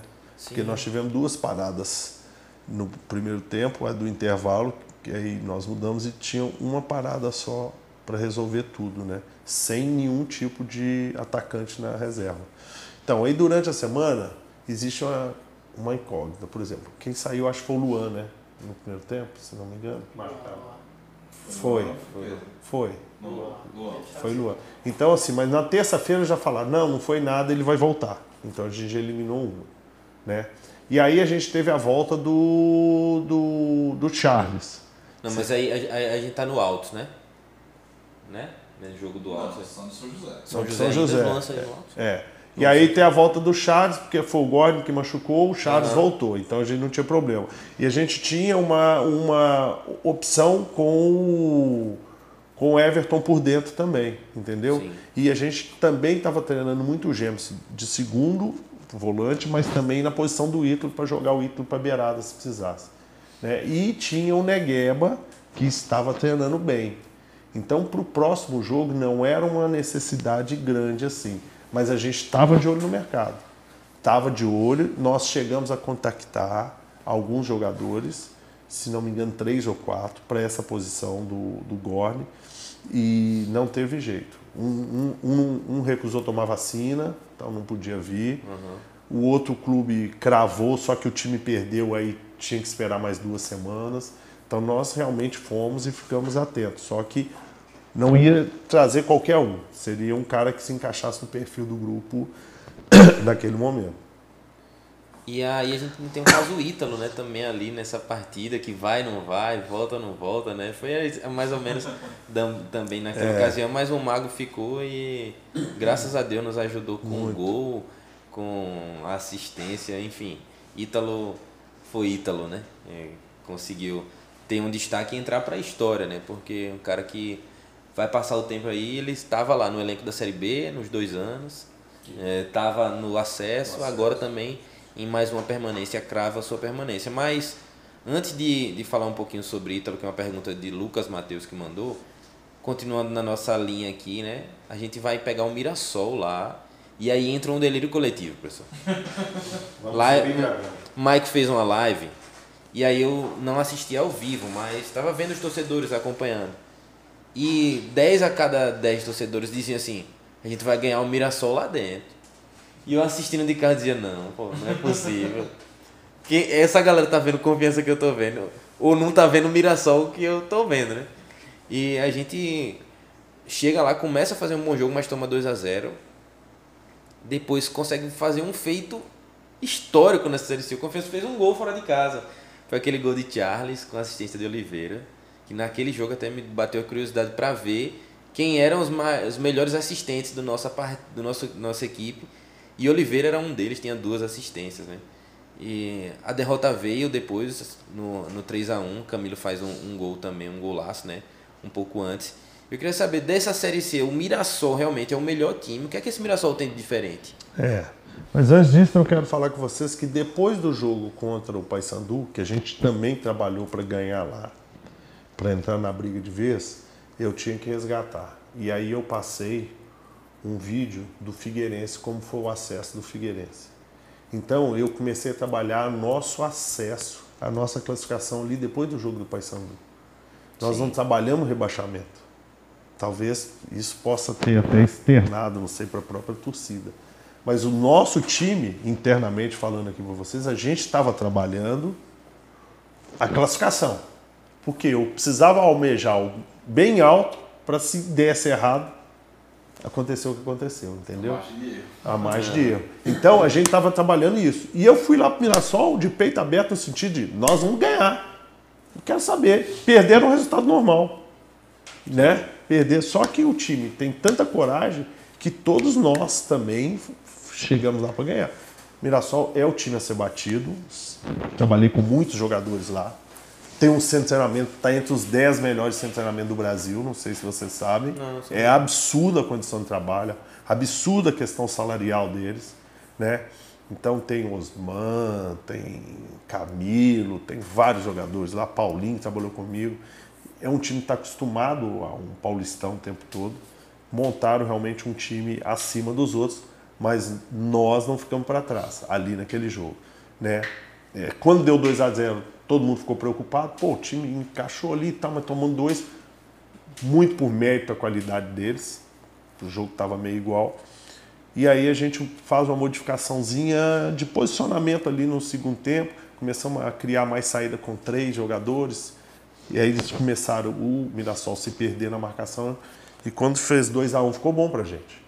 Uhum. Só que um erro nosso por dentro era a única saída que a gente não podia. Não estou criticando ninguém, né? Mas é porque eu falo muito com eles em algumas coisas. A única bola que a gente não poderia fazer saída por dentro, fizemos. E aí eles jogaram, né? Jogaram. Mas se a gente continua no 2 a 1 um, eu acredito que aquele jogo dava para beliscar o empate. Mas estava todo mundo sonhando, a gente também. E aí foi difícil até voltar, ter esse retorno à viagem, porque deu aquilo pô, será que acabou o nosso sonho? Porque a gente estava sonhando lá, a gente, na cabeça da gente não tinha mais negócio de, de rebaixamento. Eu coloquei eles no nível hard lá, de, de tentar o acesso, porque eu mostrei que aconteceu comigo. Né? E, e eu acreditava também. Que né? era possível. É. Então, é, Mike, deixa eu aproveitar aqui. Meu WhatsApp aqui não para, a galera mandando coisa, então eu Aqui Carlinhos, que eu falei da, da camisa que ele pegou é, lá. Dá a camisa para ele, rapaz. É, essa, essa pergunta pode ficar para o final, mas aproveitar já mandando um abraço para Carlinhos. Ele está mandando um abraço para todo mundo aqui. Ele pergunta sobre o planejamento 2023, mas tem muita coisa para rolar ainda, né? E ele queria saber com relação ao campeonato sergipano. Aqui os estádios são, são bem ruins. É, você ficando no confiança, como, como seria essa questão? Rapidinho, conhece alguma coisa de, de de, de, de estádios? Conheço aqui? do Itabaiana, que eu joguei lá contra Itabaiana, contra Santa Cruz, uma pressão danada. E basicamente do interior é o que eu conheço, assim. Mas bom, é. Estilo do Brasil. É. Muito bom, inclusive. Não. Mas a gente tem que se adaptar e eu digo que tudo é crescimento e tudo você tem que olhar o lado positivo. Claro que se a gente tivesse gramados bons, a gente joga futebol, né? E a, a bola é, é no gramado, né? Mas se não consegue, tem que se adaptar. Né? É, o, o Diego aqui da, do Dragão Open Bar está mandando saudações, agradecendo oh. pelo, pelo trabalho que você desenvolveu aqui, né, com a comissão técnica, diretoria, jogadores, tá parabenizando todo mundo. E ele está perguntando se o Confiança tem condições de se fixar na Série B e mudar de vez o patamar do clube no, no cenário nacional, com a estrutura que tem hoje, com as condições que tem hoje. Com gestão tem. Tem que ter uma gestão. Não quero falar, tudo que eu falar aqui, não estou falando de gestões passadas, estou falando assim, da minha experiência em outros clubes, né? É, o tamanho do clube ele não se mede pela estrutura por nada, ele se mede pelas pessoas e, e, e essas pessoas que conduzem o time. Então, a gestão ela pode ser bem enxuta, como a gente tem aqui, que eu acho ótimo, né? É, a estrutura dela é, tem que melhorar? Tem. Mas se você tem uma gestão muito boa. É, tem clubes aí, por exemplo, o Brusque. O Brusque não tem local para treinamento, sabia? Eles têm num campo sintético. E o estádio não é do Brusque, é do Carlos Renault, um time da terceira divisão. Então, alguma coisa o Brusque tem muito bom para ter sido campeão catarinense, contra Havaí, contra Figueirense, Chapecoense, e está se mantendo. Alguma coisa tem. Então que a gente pegue algum exemplo do Brusque Real, ali, real. depois pegue um outro exemplo de algum outro time e transforme aqui. Aqui tem totais condições de subindo para a Série B se manter. Até porque é, nós estamos na capital, Sergipe, né? tem, um, tem um grande valor isso. E a gente, voltando à linha do tempo, né? Depois de perder para o Mirassol, a gente vai encarar o Altos em casa, o Confiança ganha, né?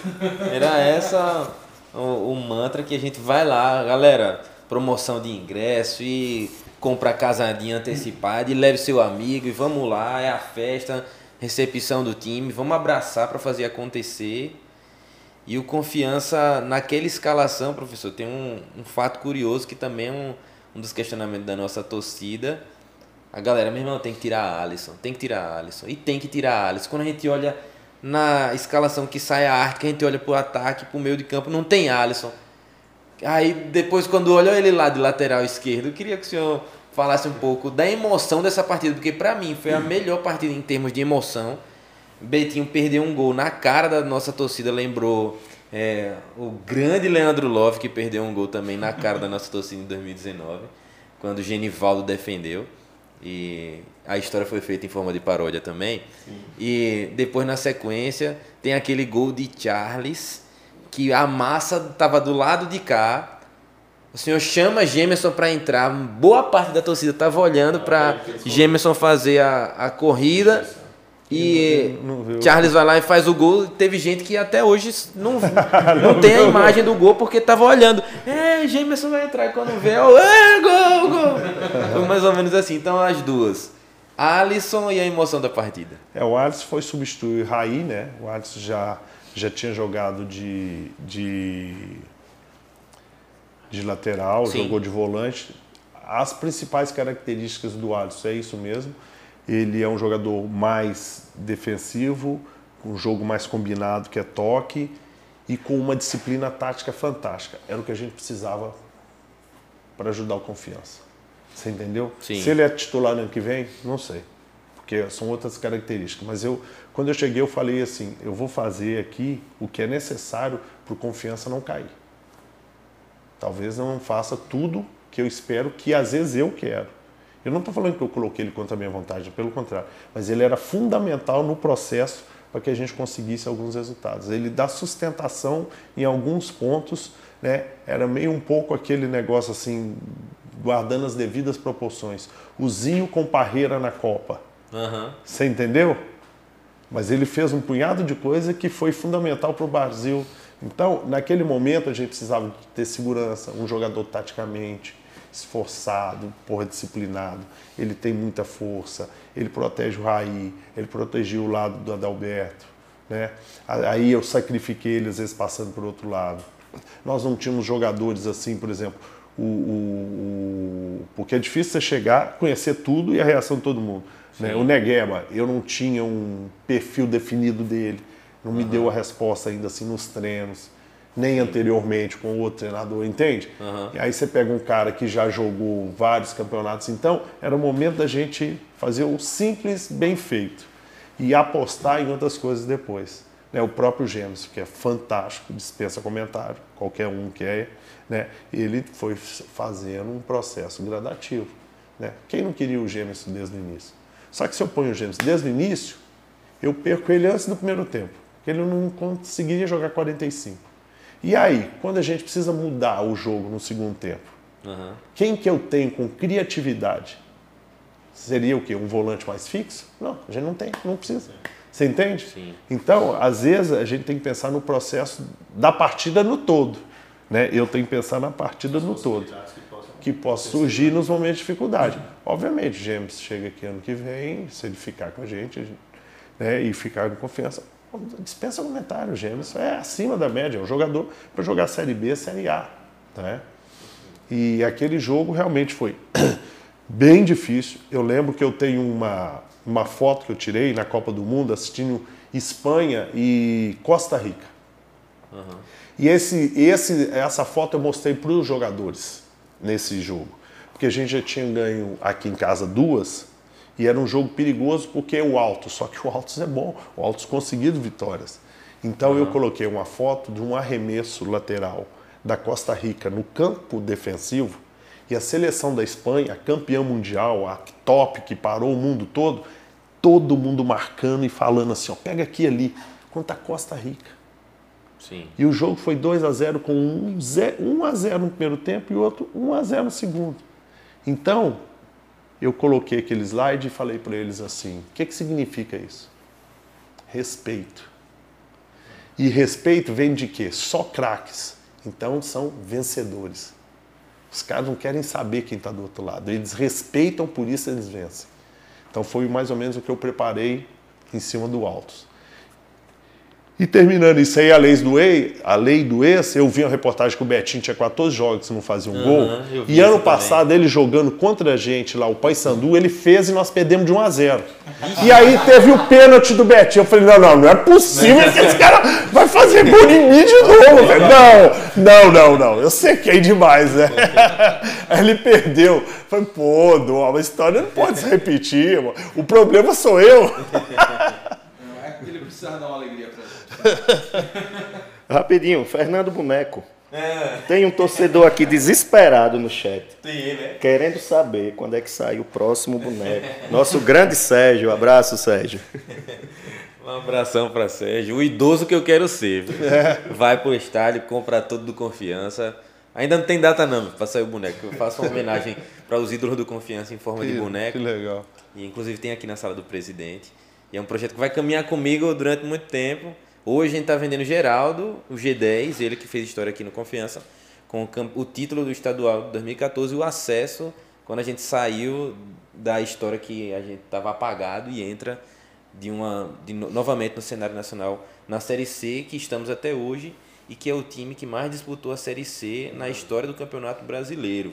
E se brincar também na história de todas as Séries C, de todos os campeonatos mundiais. Né? Porque o time que gosta de jogar a Série C. Naquele jogo, pessoal, ainda sobre o alto rapidamente, é, Confiança coloca Everton de centroavante, né? Então, Isso. Everton se reinventa de uma forma inesperada, né? Sim, é, é um a, gente, que... a gente já vinha trabalhando ele nesse sentido, né? E ele é muito inteligente, ele, ele, ele, ele observa muito, ele presta muita atenção. Eu fiquei muito feliz porque foi uma aposta de resgate, né? Sim. E num momento difícil, assim. Então, jogou bem, criou as oportunidades. É, foi, na verdade, um prêmio para ele mesmo. Houve na arquibancada quem dissesse que jogou melhor do que o nosso centroavante que estava lá. Rapaz, fez um pivô mais bonito do que Renan e Charles. O cara deu uma, umas ajeitadas bem, bem interessantes. Mas aí é, a sina de jogar fora de casa e jogar mal retorna, né? Infelizmente, a expectativa era de garantir a, permanência já nesse jogo diante do Brasil. E a gente encara um, um gramado que eu até disse que era uma plantação de arroz, do jeito que estava lá, um alagado, alguma coisa assim. Um, muito complicado. A, a minha crítica pessoal, é, entendendo o, o, tipo de gramado, a escalação que a Confiança colocou em campo com jogadores leves, eu queria entender isso da sua parte. Imaginei que a gente poderia entrar com um time um pouco mais fisicamente mais forte. Mas realmente não dá para ter futebol ali? Não, não poderia nem ter tido a partida, porque a torcida houve invasão em um, mais de uma ou duas vezes. Sim. Ela teria que. Esse campo não poderia. Ou poderia estar fechado ou em outro lugar. Primeira coisa. Segundo, aquilo não é campo. Então, eu dei até um. Eu postei na hora lá também. E eu, eu dei até para os meus jogadores assim um exemplo. Você tem uma mesa de ping-pong, você vai enfrentar um japonês muito bom, né? Uhum. Aí você vai treinar contra aquele japonês, o cara dá um efeito assim, assim, assado. Tá bom. Aí você vai jogar contra o cara. Aí você fala assim, ó, cuidado que a mesa, quando a bola quica, ela tem um buraco aqui. Quer dizer, você não está falando absolutamente nada de tática de efeito. Ó, a bolinha, ela é torta e a rede é furada. Você entendeu? Então, o que, que eu vou falar para os jogadores? Vamos rolar a bola? Não, a bola é longa e sai para segunda. Longa e sai para segunda. É uma progressão. Né? E naquele, naquele jogo, quem nós tínhamos que nós deixamos para depois, que tinha força? Nós não temos Negueba e Luan. O Luan, ele estava com um problema e ele era a dúvida. Eu não posso deixar, um, eu prefiro não deixar um jogador com dúvida para o final. Sim. Principalmente que se ele sente, você pode, além de perder, ele é você também pode Fica não ter com a a menos. substituição, fica com a menos. Então o Luan e o Negueba vinha muito bem. E ali chegou em cima da hora o Helder, que a gente não conhecia, Aham. eu não tem como colocar o cara, e o outro era o Alisson que nós pusemos na reserva. De resto, o time foi o mesmo. Sim. Exatamente o mesmo. Né? Então, as duas posições que eu poderia colocar alguém de força eram esses dois jogadores que a gente basicamente não conhecia, assim, né? Que é o, é o Alisson que a gente conhecia, mas eu tinha que priorizar o, o, o Luan, por isso, e, e o Negueba, que realmente estava bem no jogo, né? Sim. Ele estava bem no jogo. Agora, com relação ao futebol, até que no segundo tempo nós tivemos uma posse de bola, cruzamos umas bolas e tudo, mas assim, é jogo para ir, é ficar 0 a 0 Ali ninguém merece fazer gol. Aham. É absurdo.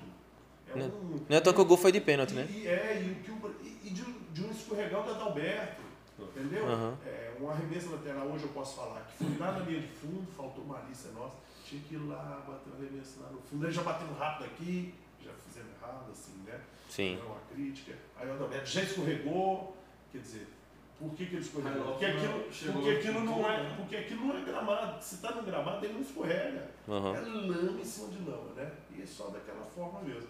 Mas é um resultado que ninguém merecia. O banco deles agitando, é, mais de nove membros da comissão técnica Sim, lá.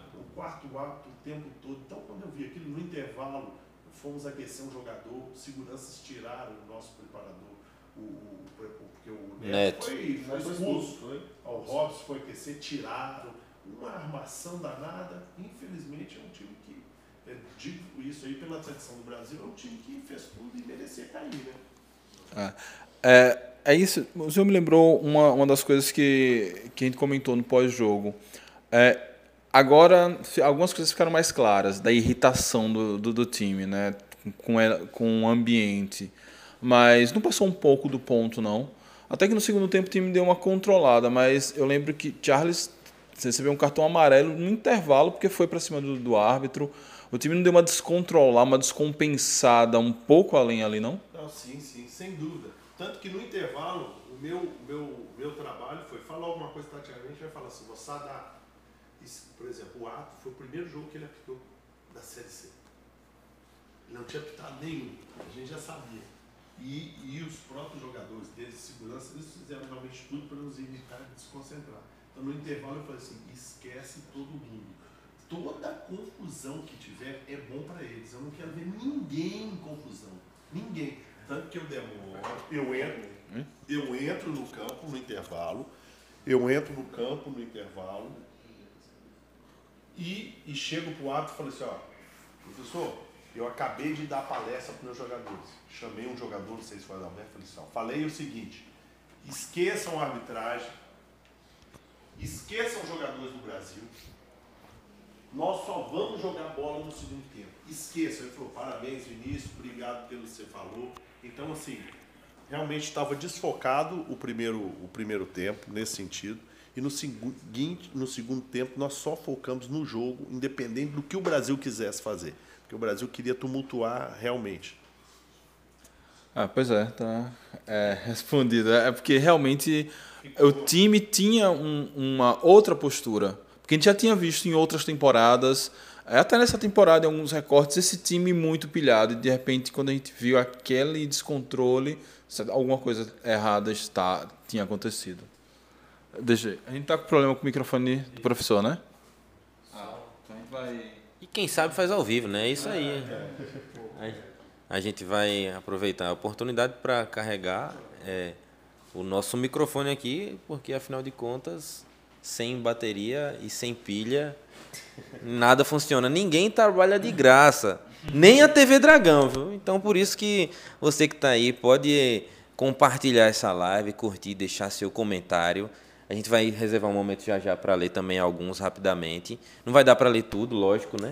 Mas a gente vai fazer aquela pergunta, aquela que todo mundo quer saber. E também, se você puder contribuir, tá o QR Code na, na tela aí ou não? Não tá não, né? Bota na tela, põe na tela aí, meu filho, que, que é exclusivo aí. O QR Code da TV Dragão para você que puder fazer um Pix também, colaborar com esse projeto, dar uma força aqui, porque a equipe é, aqui trabalha, viu? Os meninos trabalham, tem todo o material para poder correr atrás. E todos esses vídeos que você está vendo aí é de graça, mas se você puder fazer aí um Pix de acordo com a sua contribuição que você puder, tá aceito via QR Code. Ou então, se você não puder fazer nada disso, curtir e compartilhar também não custa nada, né? Ajuda demais a espalhar esse conteúdo para mais azulinos e azulinas. Lucas Mateus, o Proletário News, ele pergunta, Vinícius, boa noite. Primeiro quero parabenizá-lo pelo bom trabalho à frente do Confiança. A pergunta que quero fazer é a seguinte: Ítalo Melo é um jogador que passou por um momento de altos e baixos no Dragão. Inclusive perdendo o seu pai aqui fazendo gol na sequência esse ano. Mas vem evoluindo a cada temporada. Lembro que com o técnico Matheus Costas, ele aprimorou bastante a marcação. Na minha opinião, com a chegada dele, ele aperfeiçoou, com a sua chegada, ele aperfeiçoou o lado coletivo, sendo um atleta um meia criativo, sendo mais um meia criativo que ponta de lança, sim. Aí ele pergunta: qual o papel desse jogador no seu plantel, tendo em vista que agora sim, no jogo da permanência, ele recebe uma bola naquele finalzinho e dá uma chapinha que parece que não vai entrar, ela entra lá. Eu queria que você falasse um pouco de Ítalo segundo também esse recorte que Lucas Matheus faz. É, o Ítalo ele tem um, um talento, né? É, para meia, principalmente, que ele tem uma dinâmica, talvez por ser oriundo da parte ali de jogador extremo, então vai, volta. É, ele tem essa facilidade de trabalhar por dentro, então tem essa leveza aí.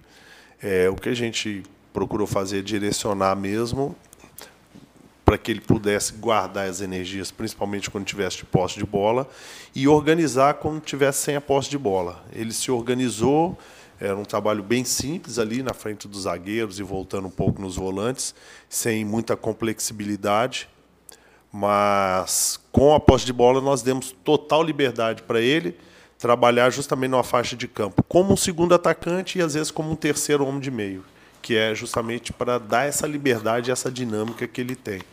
E foi fundamental, fundamental no dia a dia, porque ele é um líder, mesmo sem falar muito, ele é um líder técnico, os jogadores adoram, ele tem uma história dentro do clube grande.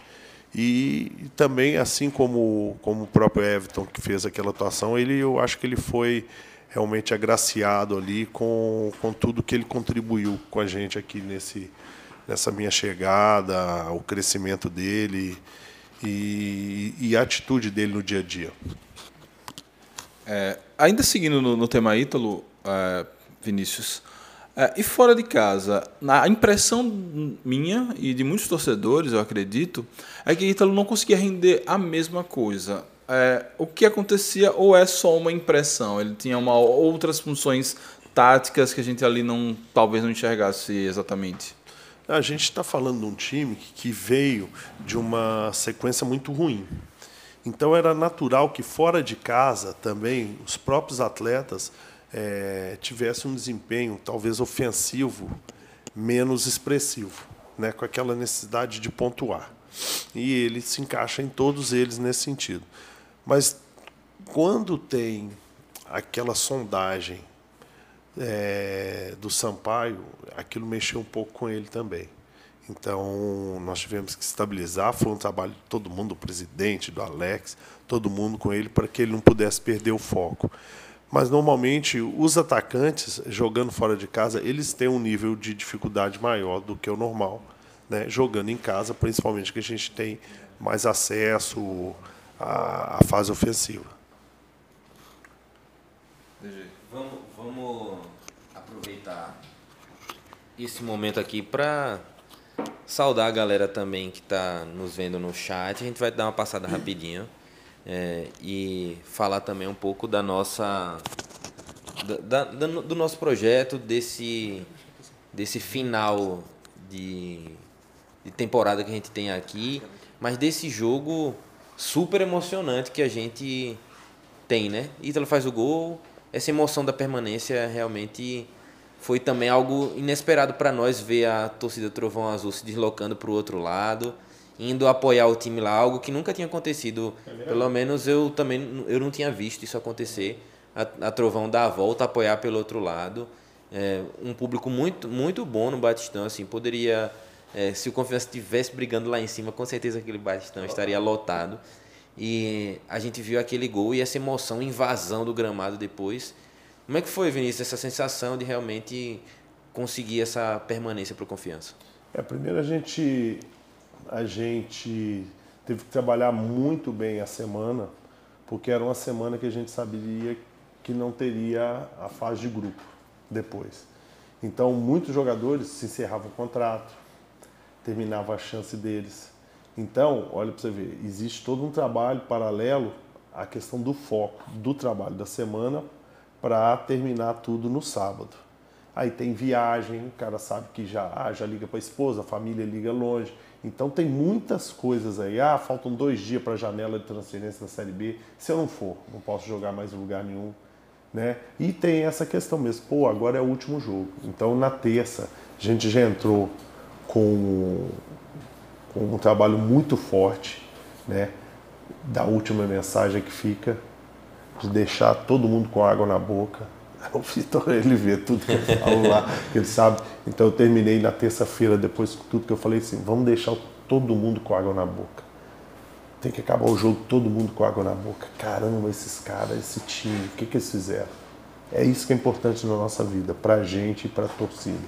Né? Então, automaticamente fazendo isso, nós livraríamos né, do descenso. Então, foi uma semana que nós trabalhamos assim.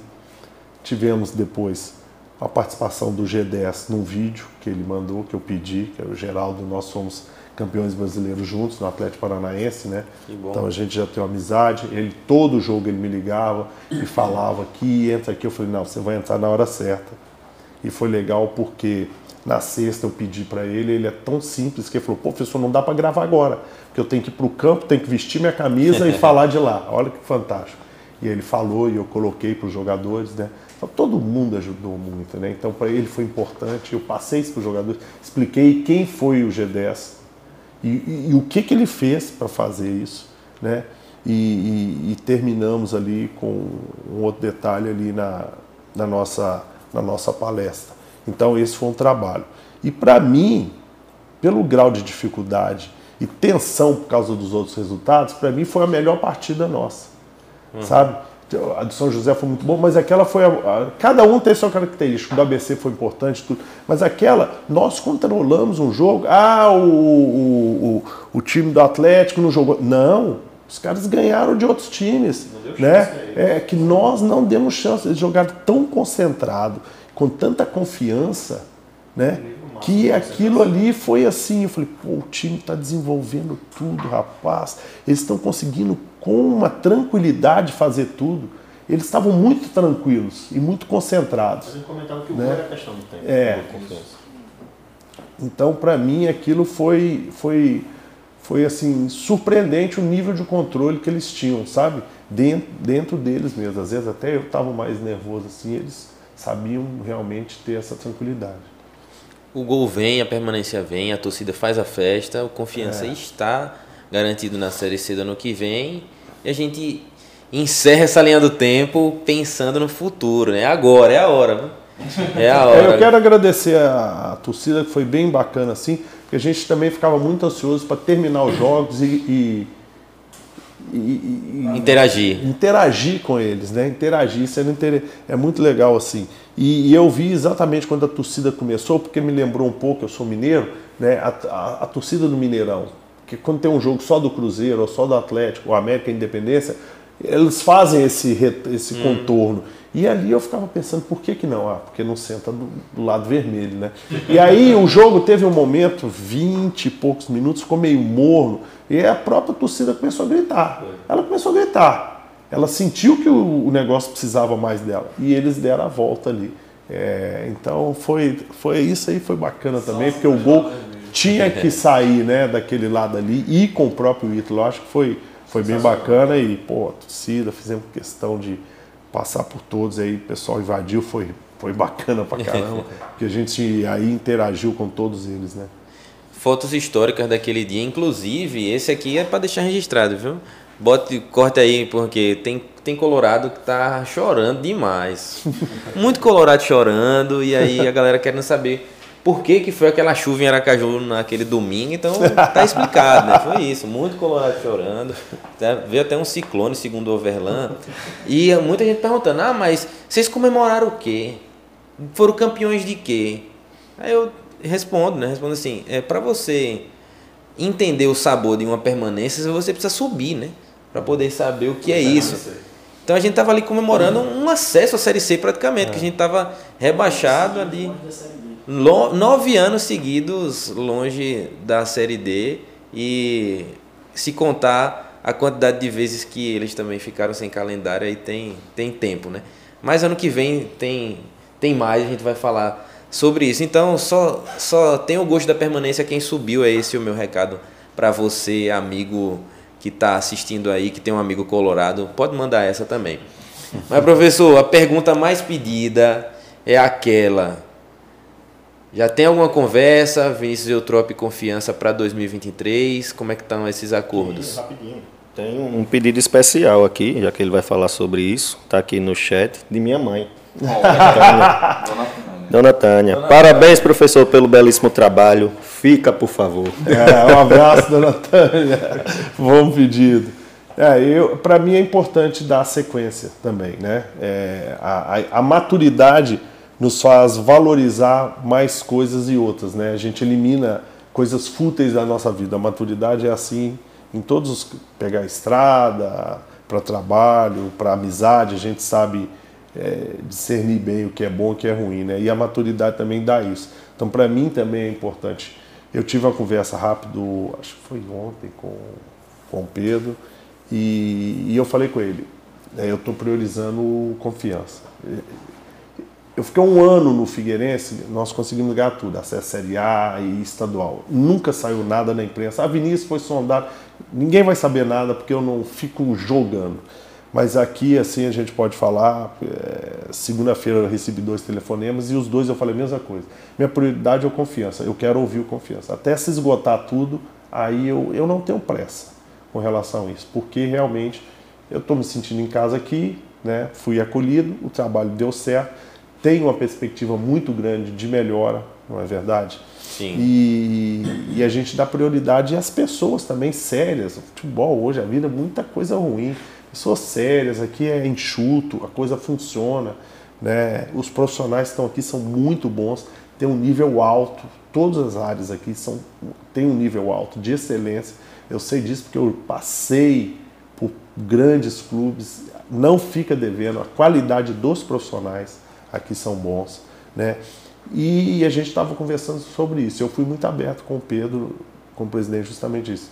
E ele me colocou isso também, ó, Vinícius, o calendário é ruim, tem a Copa do Mundo em novembro, as nossas é, receitas caem pela metade, a Copa do Nordeste, pré-Copa, pode ser só é, em janeiro. Uhum. E eu coloquei para o presidente que eu quero ficar e facilitei o máximo que pudesse. O máximo que eu pude, basicamente, foi Entendi. isso. E eu joguei, não estou jogando pepino para ele, mas já jogando pepino para ele, que não é um bicho de sete cabeças. Falei, presidente, tá aí, cara. E apresentei algumas soluções que é muito boa para confiança, inclusive. E aí, é uma pressãozinha né, que não passa para mim agora. Mas justamente isso, é colocando realmente esse desejo e sabendo exatamente da dificuldade, principalmente financeira, e dessa queda financeira né, é, que, que o Confiança tem aqui. Mas eu, eu quero seguir num projeto junto com todos, porque estou muito feliz e eu não tenho por que buscar outro caminho.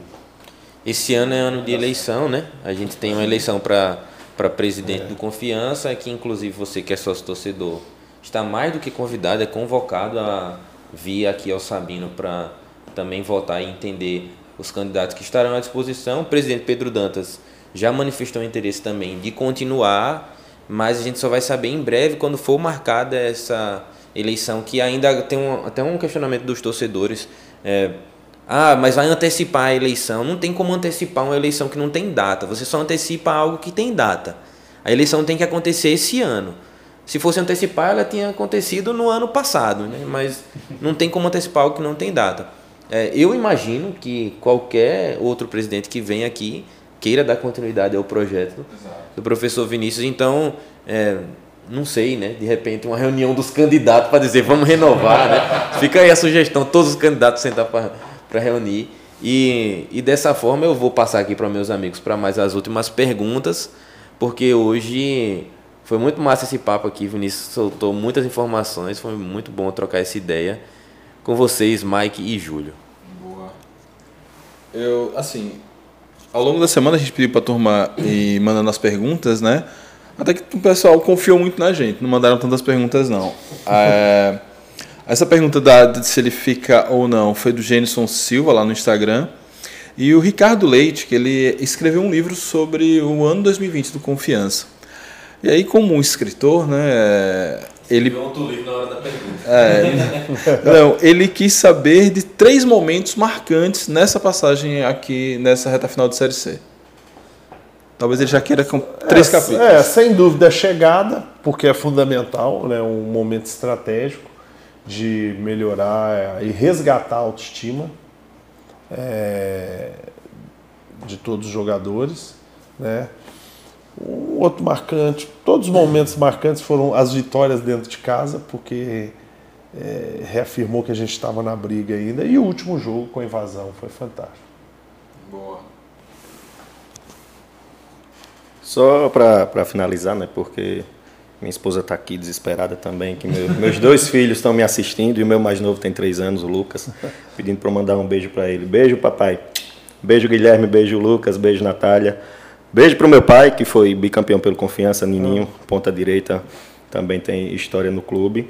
E assim, minha pergunta final: gostou de Aracaju? Muito, muito. Eu tive o prazer de conhecer Aracaju em 2017, quando eu era treinador do, do Santa Cruz. Aí saí de lá em junho, julho, alguma coisa, e aí vim de carro tranquilamente até Florianópolis. Parei aqui dois dias, três dias, fiquei, conheci. Não conheci a parte do centro, que é, Aham. é atípico, Histórica, né? né? É, não, e é atípico. Normalmente é o litoral ali, a, a orla, né? Que todo mundo frequenta. É, Aracaju tem essa peculiaridade também que o centro ali é, é mais desenvolvido, digamos assim, né? Mais valorizado, né? Pelo menos é o que eu entendo. E aí agora eu tive a oportunidade, a cidade planejada, as, as pessoas não precisam nem falar. E eu faço propaganda para todo mundo, meus amigos. Pô, vem para Aracaju, vem conhecer Aracaju né? Porque é, é muito bom. Aracaju me sinto bem, o clima e tudo, muito organizado realmente. Eu acho que agora a gente tem quase todas as perguntas feitas. Tem uma galera também que mandou saudações, né? Outras perguntas que a gente já fez. Pessoal também perguntando do envolvimento das torcidas organizadas. Mas é, é, é. Responda Sérgio, que ele, você viu que ele falou. Sérgio falando, dizendo que a gente não, não lê todas as perguntas do chat, senão a gente ia ficar aqui até amanhã. Realmente a gente fez um, sentou para bolar um roteiro aqui, um, algo que ficasse coerente e interessante também para que você que está assistindo de casa pudesse entender toda essa trajetória do confiança e repassar, né? Agora que depois, depois do que a gente viveu, realmente é um respiro aliviado que de tudo que a gente conseguiu e, e esse abraço do time com a torcida foi muito bonito de se ver. É, para encerrar, professor, assim, realmente eu, Antes de encerrar, uma pergunta. por favor, Professor, quebrando o protocolo. Copa do Mundo. Qual a expectativa aí pro Brasil? O título vem?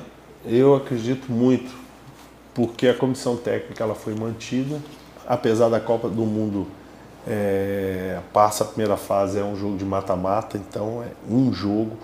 O europeu ele é extremamente frio e estratégico. O brasileiro às vezes quer mostrar além da vitória. A gente sabe disso que além da vitória não, não basta vencer. Tem que convencer e jogar bonito. E em uma dessas a gente está anos aí perdendo, talvez respeitando os adversários para nós mesmos. Mas acredito que com a manutenção dessa comissão técnica, com a experiência de muitos jogadores que tiveram insucesso na Copa passada, a gente já esteja preparado para os mata-matas. Amém. amém, amém, que, que o Hexa, amém que o Hexa vem. Vamos fechar, vamos fechar essa daí, né? É, dessa forma, eu agradeço a você que está acompanhando a gente ao vivo até aqui, para você que está vendo gravado também, te agradeço por nos acompanhar, curtir e compartilhar esse conteúdo. Agradecer a TV Dragão, galera no Toque da Nave aí, Luiz 40, 40 Entretenimentos, quase difícil de falar. E Vitor Cardial, cria, viu? É cria nossa aí, viu? Cria do bancada, viu? Chegou e com muito orgulho hoje está tocando a comunicação, a assessoria de imprensa. Um abraço também para Mikael, que também faz um trabalho excelente. Toda a comissão técnica, mas em especial a Vitor e a Mikael, que interagem com a gente e ajudam a convocar o torcedor. É, Mikael que faz um excelente trabalho no TikTok, colocando inclusive entre os 10 melhor, os 10 maiores com interações no Brasil. Nessa semana do dia 10 até o dia 16. É, batendo vários clubes aí, o Confiança mostrando que é forte demais também nas redes sociais. Rapaz, tô rimando, se me deixar. Então é isso, agradeço a você, professor. Quero suas despedidas. É uma última palavra, uma última saudação para a nossa torcida e também, da minha parte, eu agradeço demais pelo seu trabalho aqui, pela sua dedicação. É, são de trabalhos como esse que nos fazem acreditar numa confiança melhor. De algo que. Tudo que aconteceu, né? Numa confiança que abraça a torcida, numa torcida que abraça o clube, de um time que abraça também a torcida, um, um projeto muito bem encaixado, de que talvez se fosse escrito de uma outra forma não desse certo, mas que com planejamento também acontece e eu agradeço demais a sua dedicação e o seu trabalho no Confiança. Suas despedidas. Tá. Bom, em primeiro lugar, agradecer a todos vocês por todas as palavras aí, né? É, eu também gosto de fazer o contrário, eu tenho que agradecer, e já fiz isso no primeiro dia, agradecer ao presidente, ao Alex, ao Washington, é, que confiaram também no meu trabalho num momento difícil. Não foi só eu que apostei, né? Na hora do sufoco, eles ligaram foram, bateram na minha porta, então eu também tenho que agradecer a confiança e eu não poderia decepcioná-los. E no primeiro dia eu já falei isso para o Pedro: Pedro, relaxa, relaxa, vai dar tudo certo. Ele até brincou comigo ontem sobre isso. Então fiz uma amizade fora até do trabalho com o próprio Pedro. Eu torço para que ele seja eleito, não estou fazendo campanha porque eu sou um profissional, né? E se receber um convite com tudo que tem, mas gostaria de dar continuidade com ele, com o próprio Petrúcio, é, com, com o Cidinho, que está lá em São Paulo se recuperando, o Matheus, então, enfim, com todo mundo aqui que, que, que eu fui muito bem recebido. Eu quero agradecer a confiança que eles depositaram em mim, a torcida, que nós já fizemos reuniões, que quando o treino estava aberto também veio, prestigiou, deu a força né? no campo, não preciso nem falar no estádio que eles fizeram. Agradecer aos jogadores que compraram a ideia, né? embarcaram nessa comigo, me respeitaram muito e, e, e, realmente colocaram na cabeça que era possível. E tudo isso virou uma grande bola de neve, eu digo, para que a gente possa é, entregar o confiança o que foi feito. Trabalho de excelência, de seriedade, sem lesar o clube, trabalhando 25 horas, respeita as pessoas. Para você ser vencedor, você não precisa passar por cima de ninguém. E é justamente eu acredito nisso. Conteúdo, trabalho, trabalho de excelência. Vence sim, independente de ser em Sergipe, São Paulo, Rio de Janeiro. É, o Confiança tem margem de crescimento e tem capacidade para estar, no mínimo, numa Série B. Um abraço a todos, obrigado pelo convite, adorei também o papo. Tamo junto, galera. Vou encerrar aqui contando e cantando um pouco da história do Confiança. Num hino que embalou a, o nosso acesso, Rock Souza do Samba do Aneste. Segura aqui, Júlio, por favor. Com certeza. Vamos lá. Valeu, galera. Todo mundo tá aí. Surgida do chão batido da fábrica. Tens uma linda história a contar. Sabino Epaminondas das Hernandes lançaram o desafio de fundar. Só não cantavam com a parte em que o povo começava a cantar. Se é pra o bem a fábrica e fica o meu dragão. Sou confiança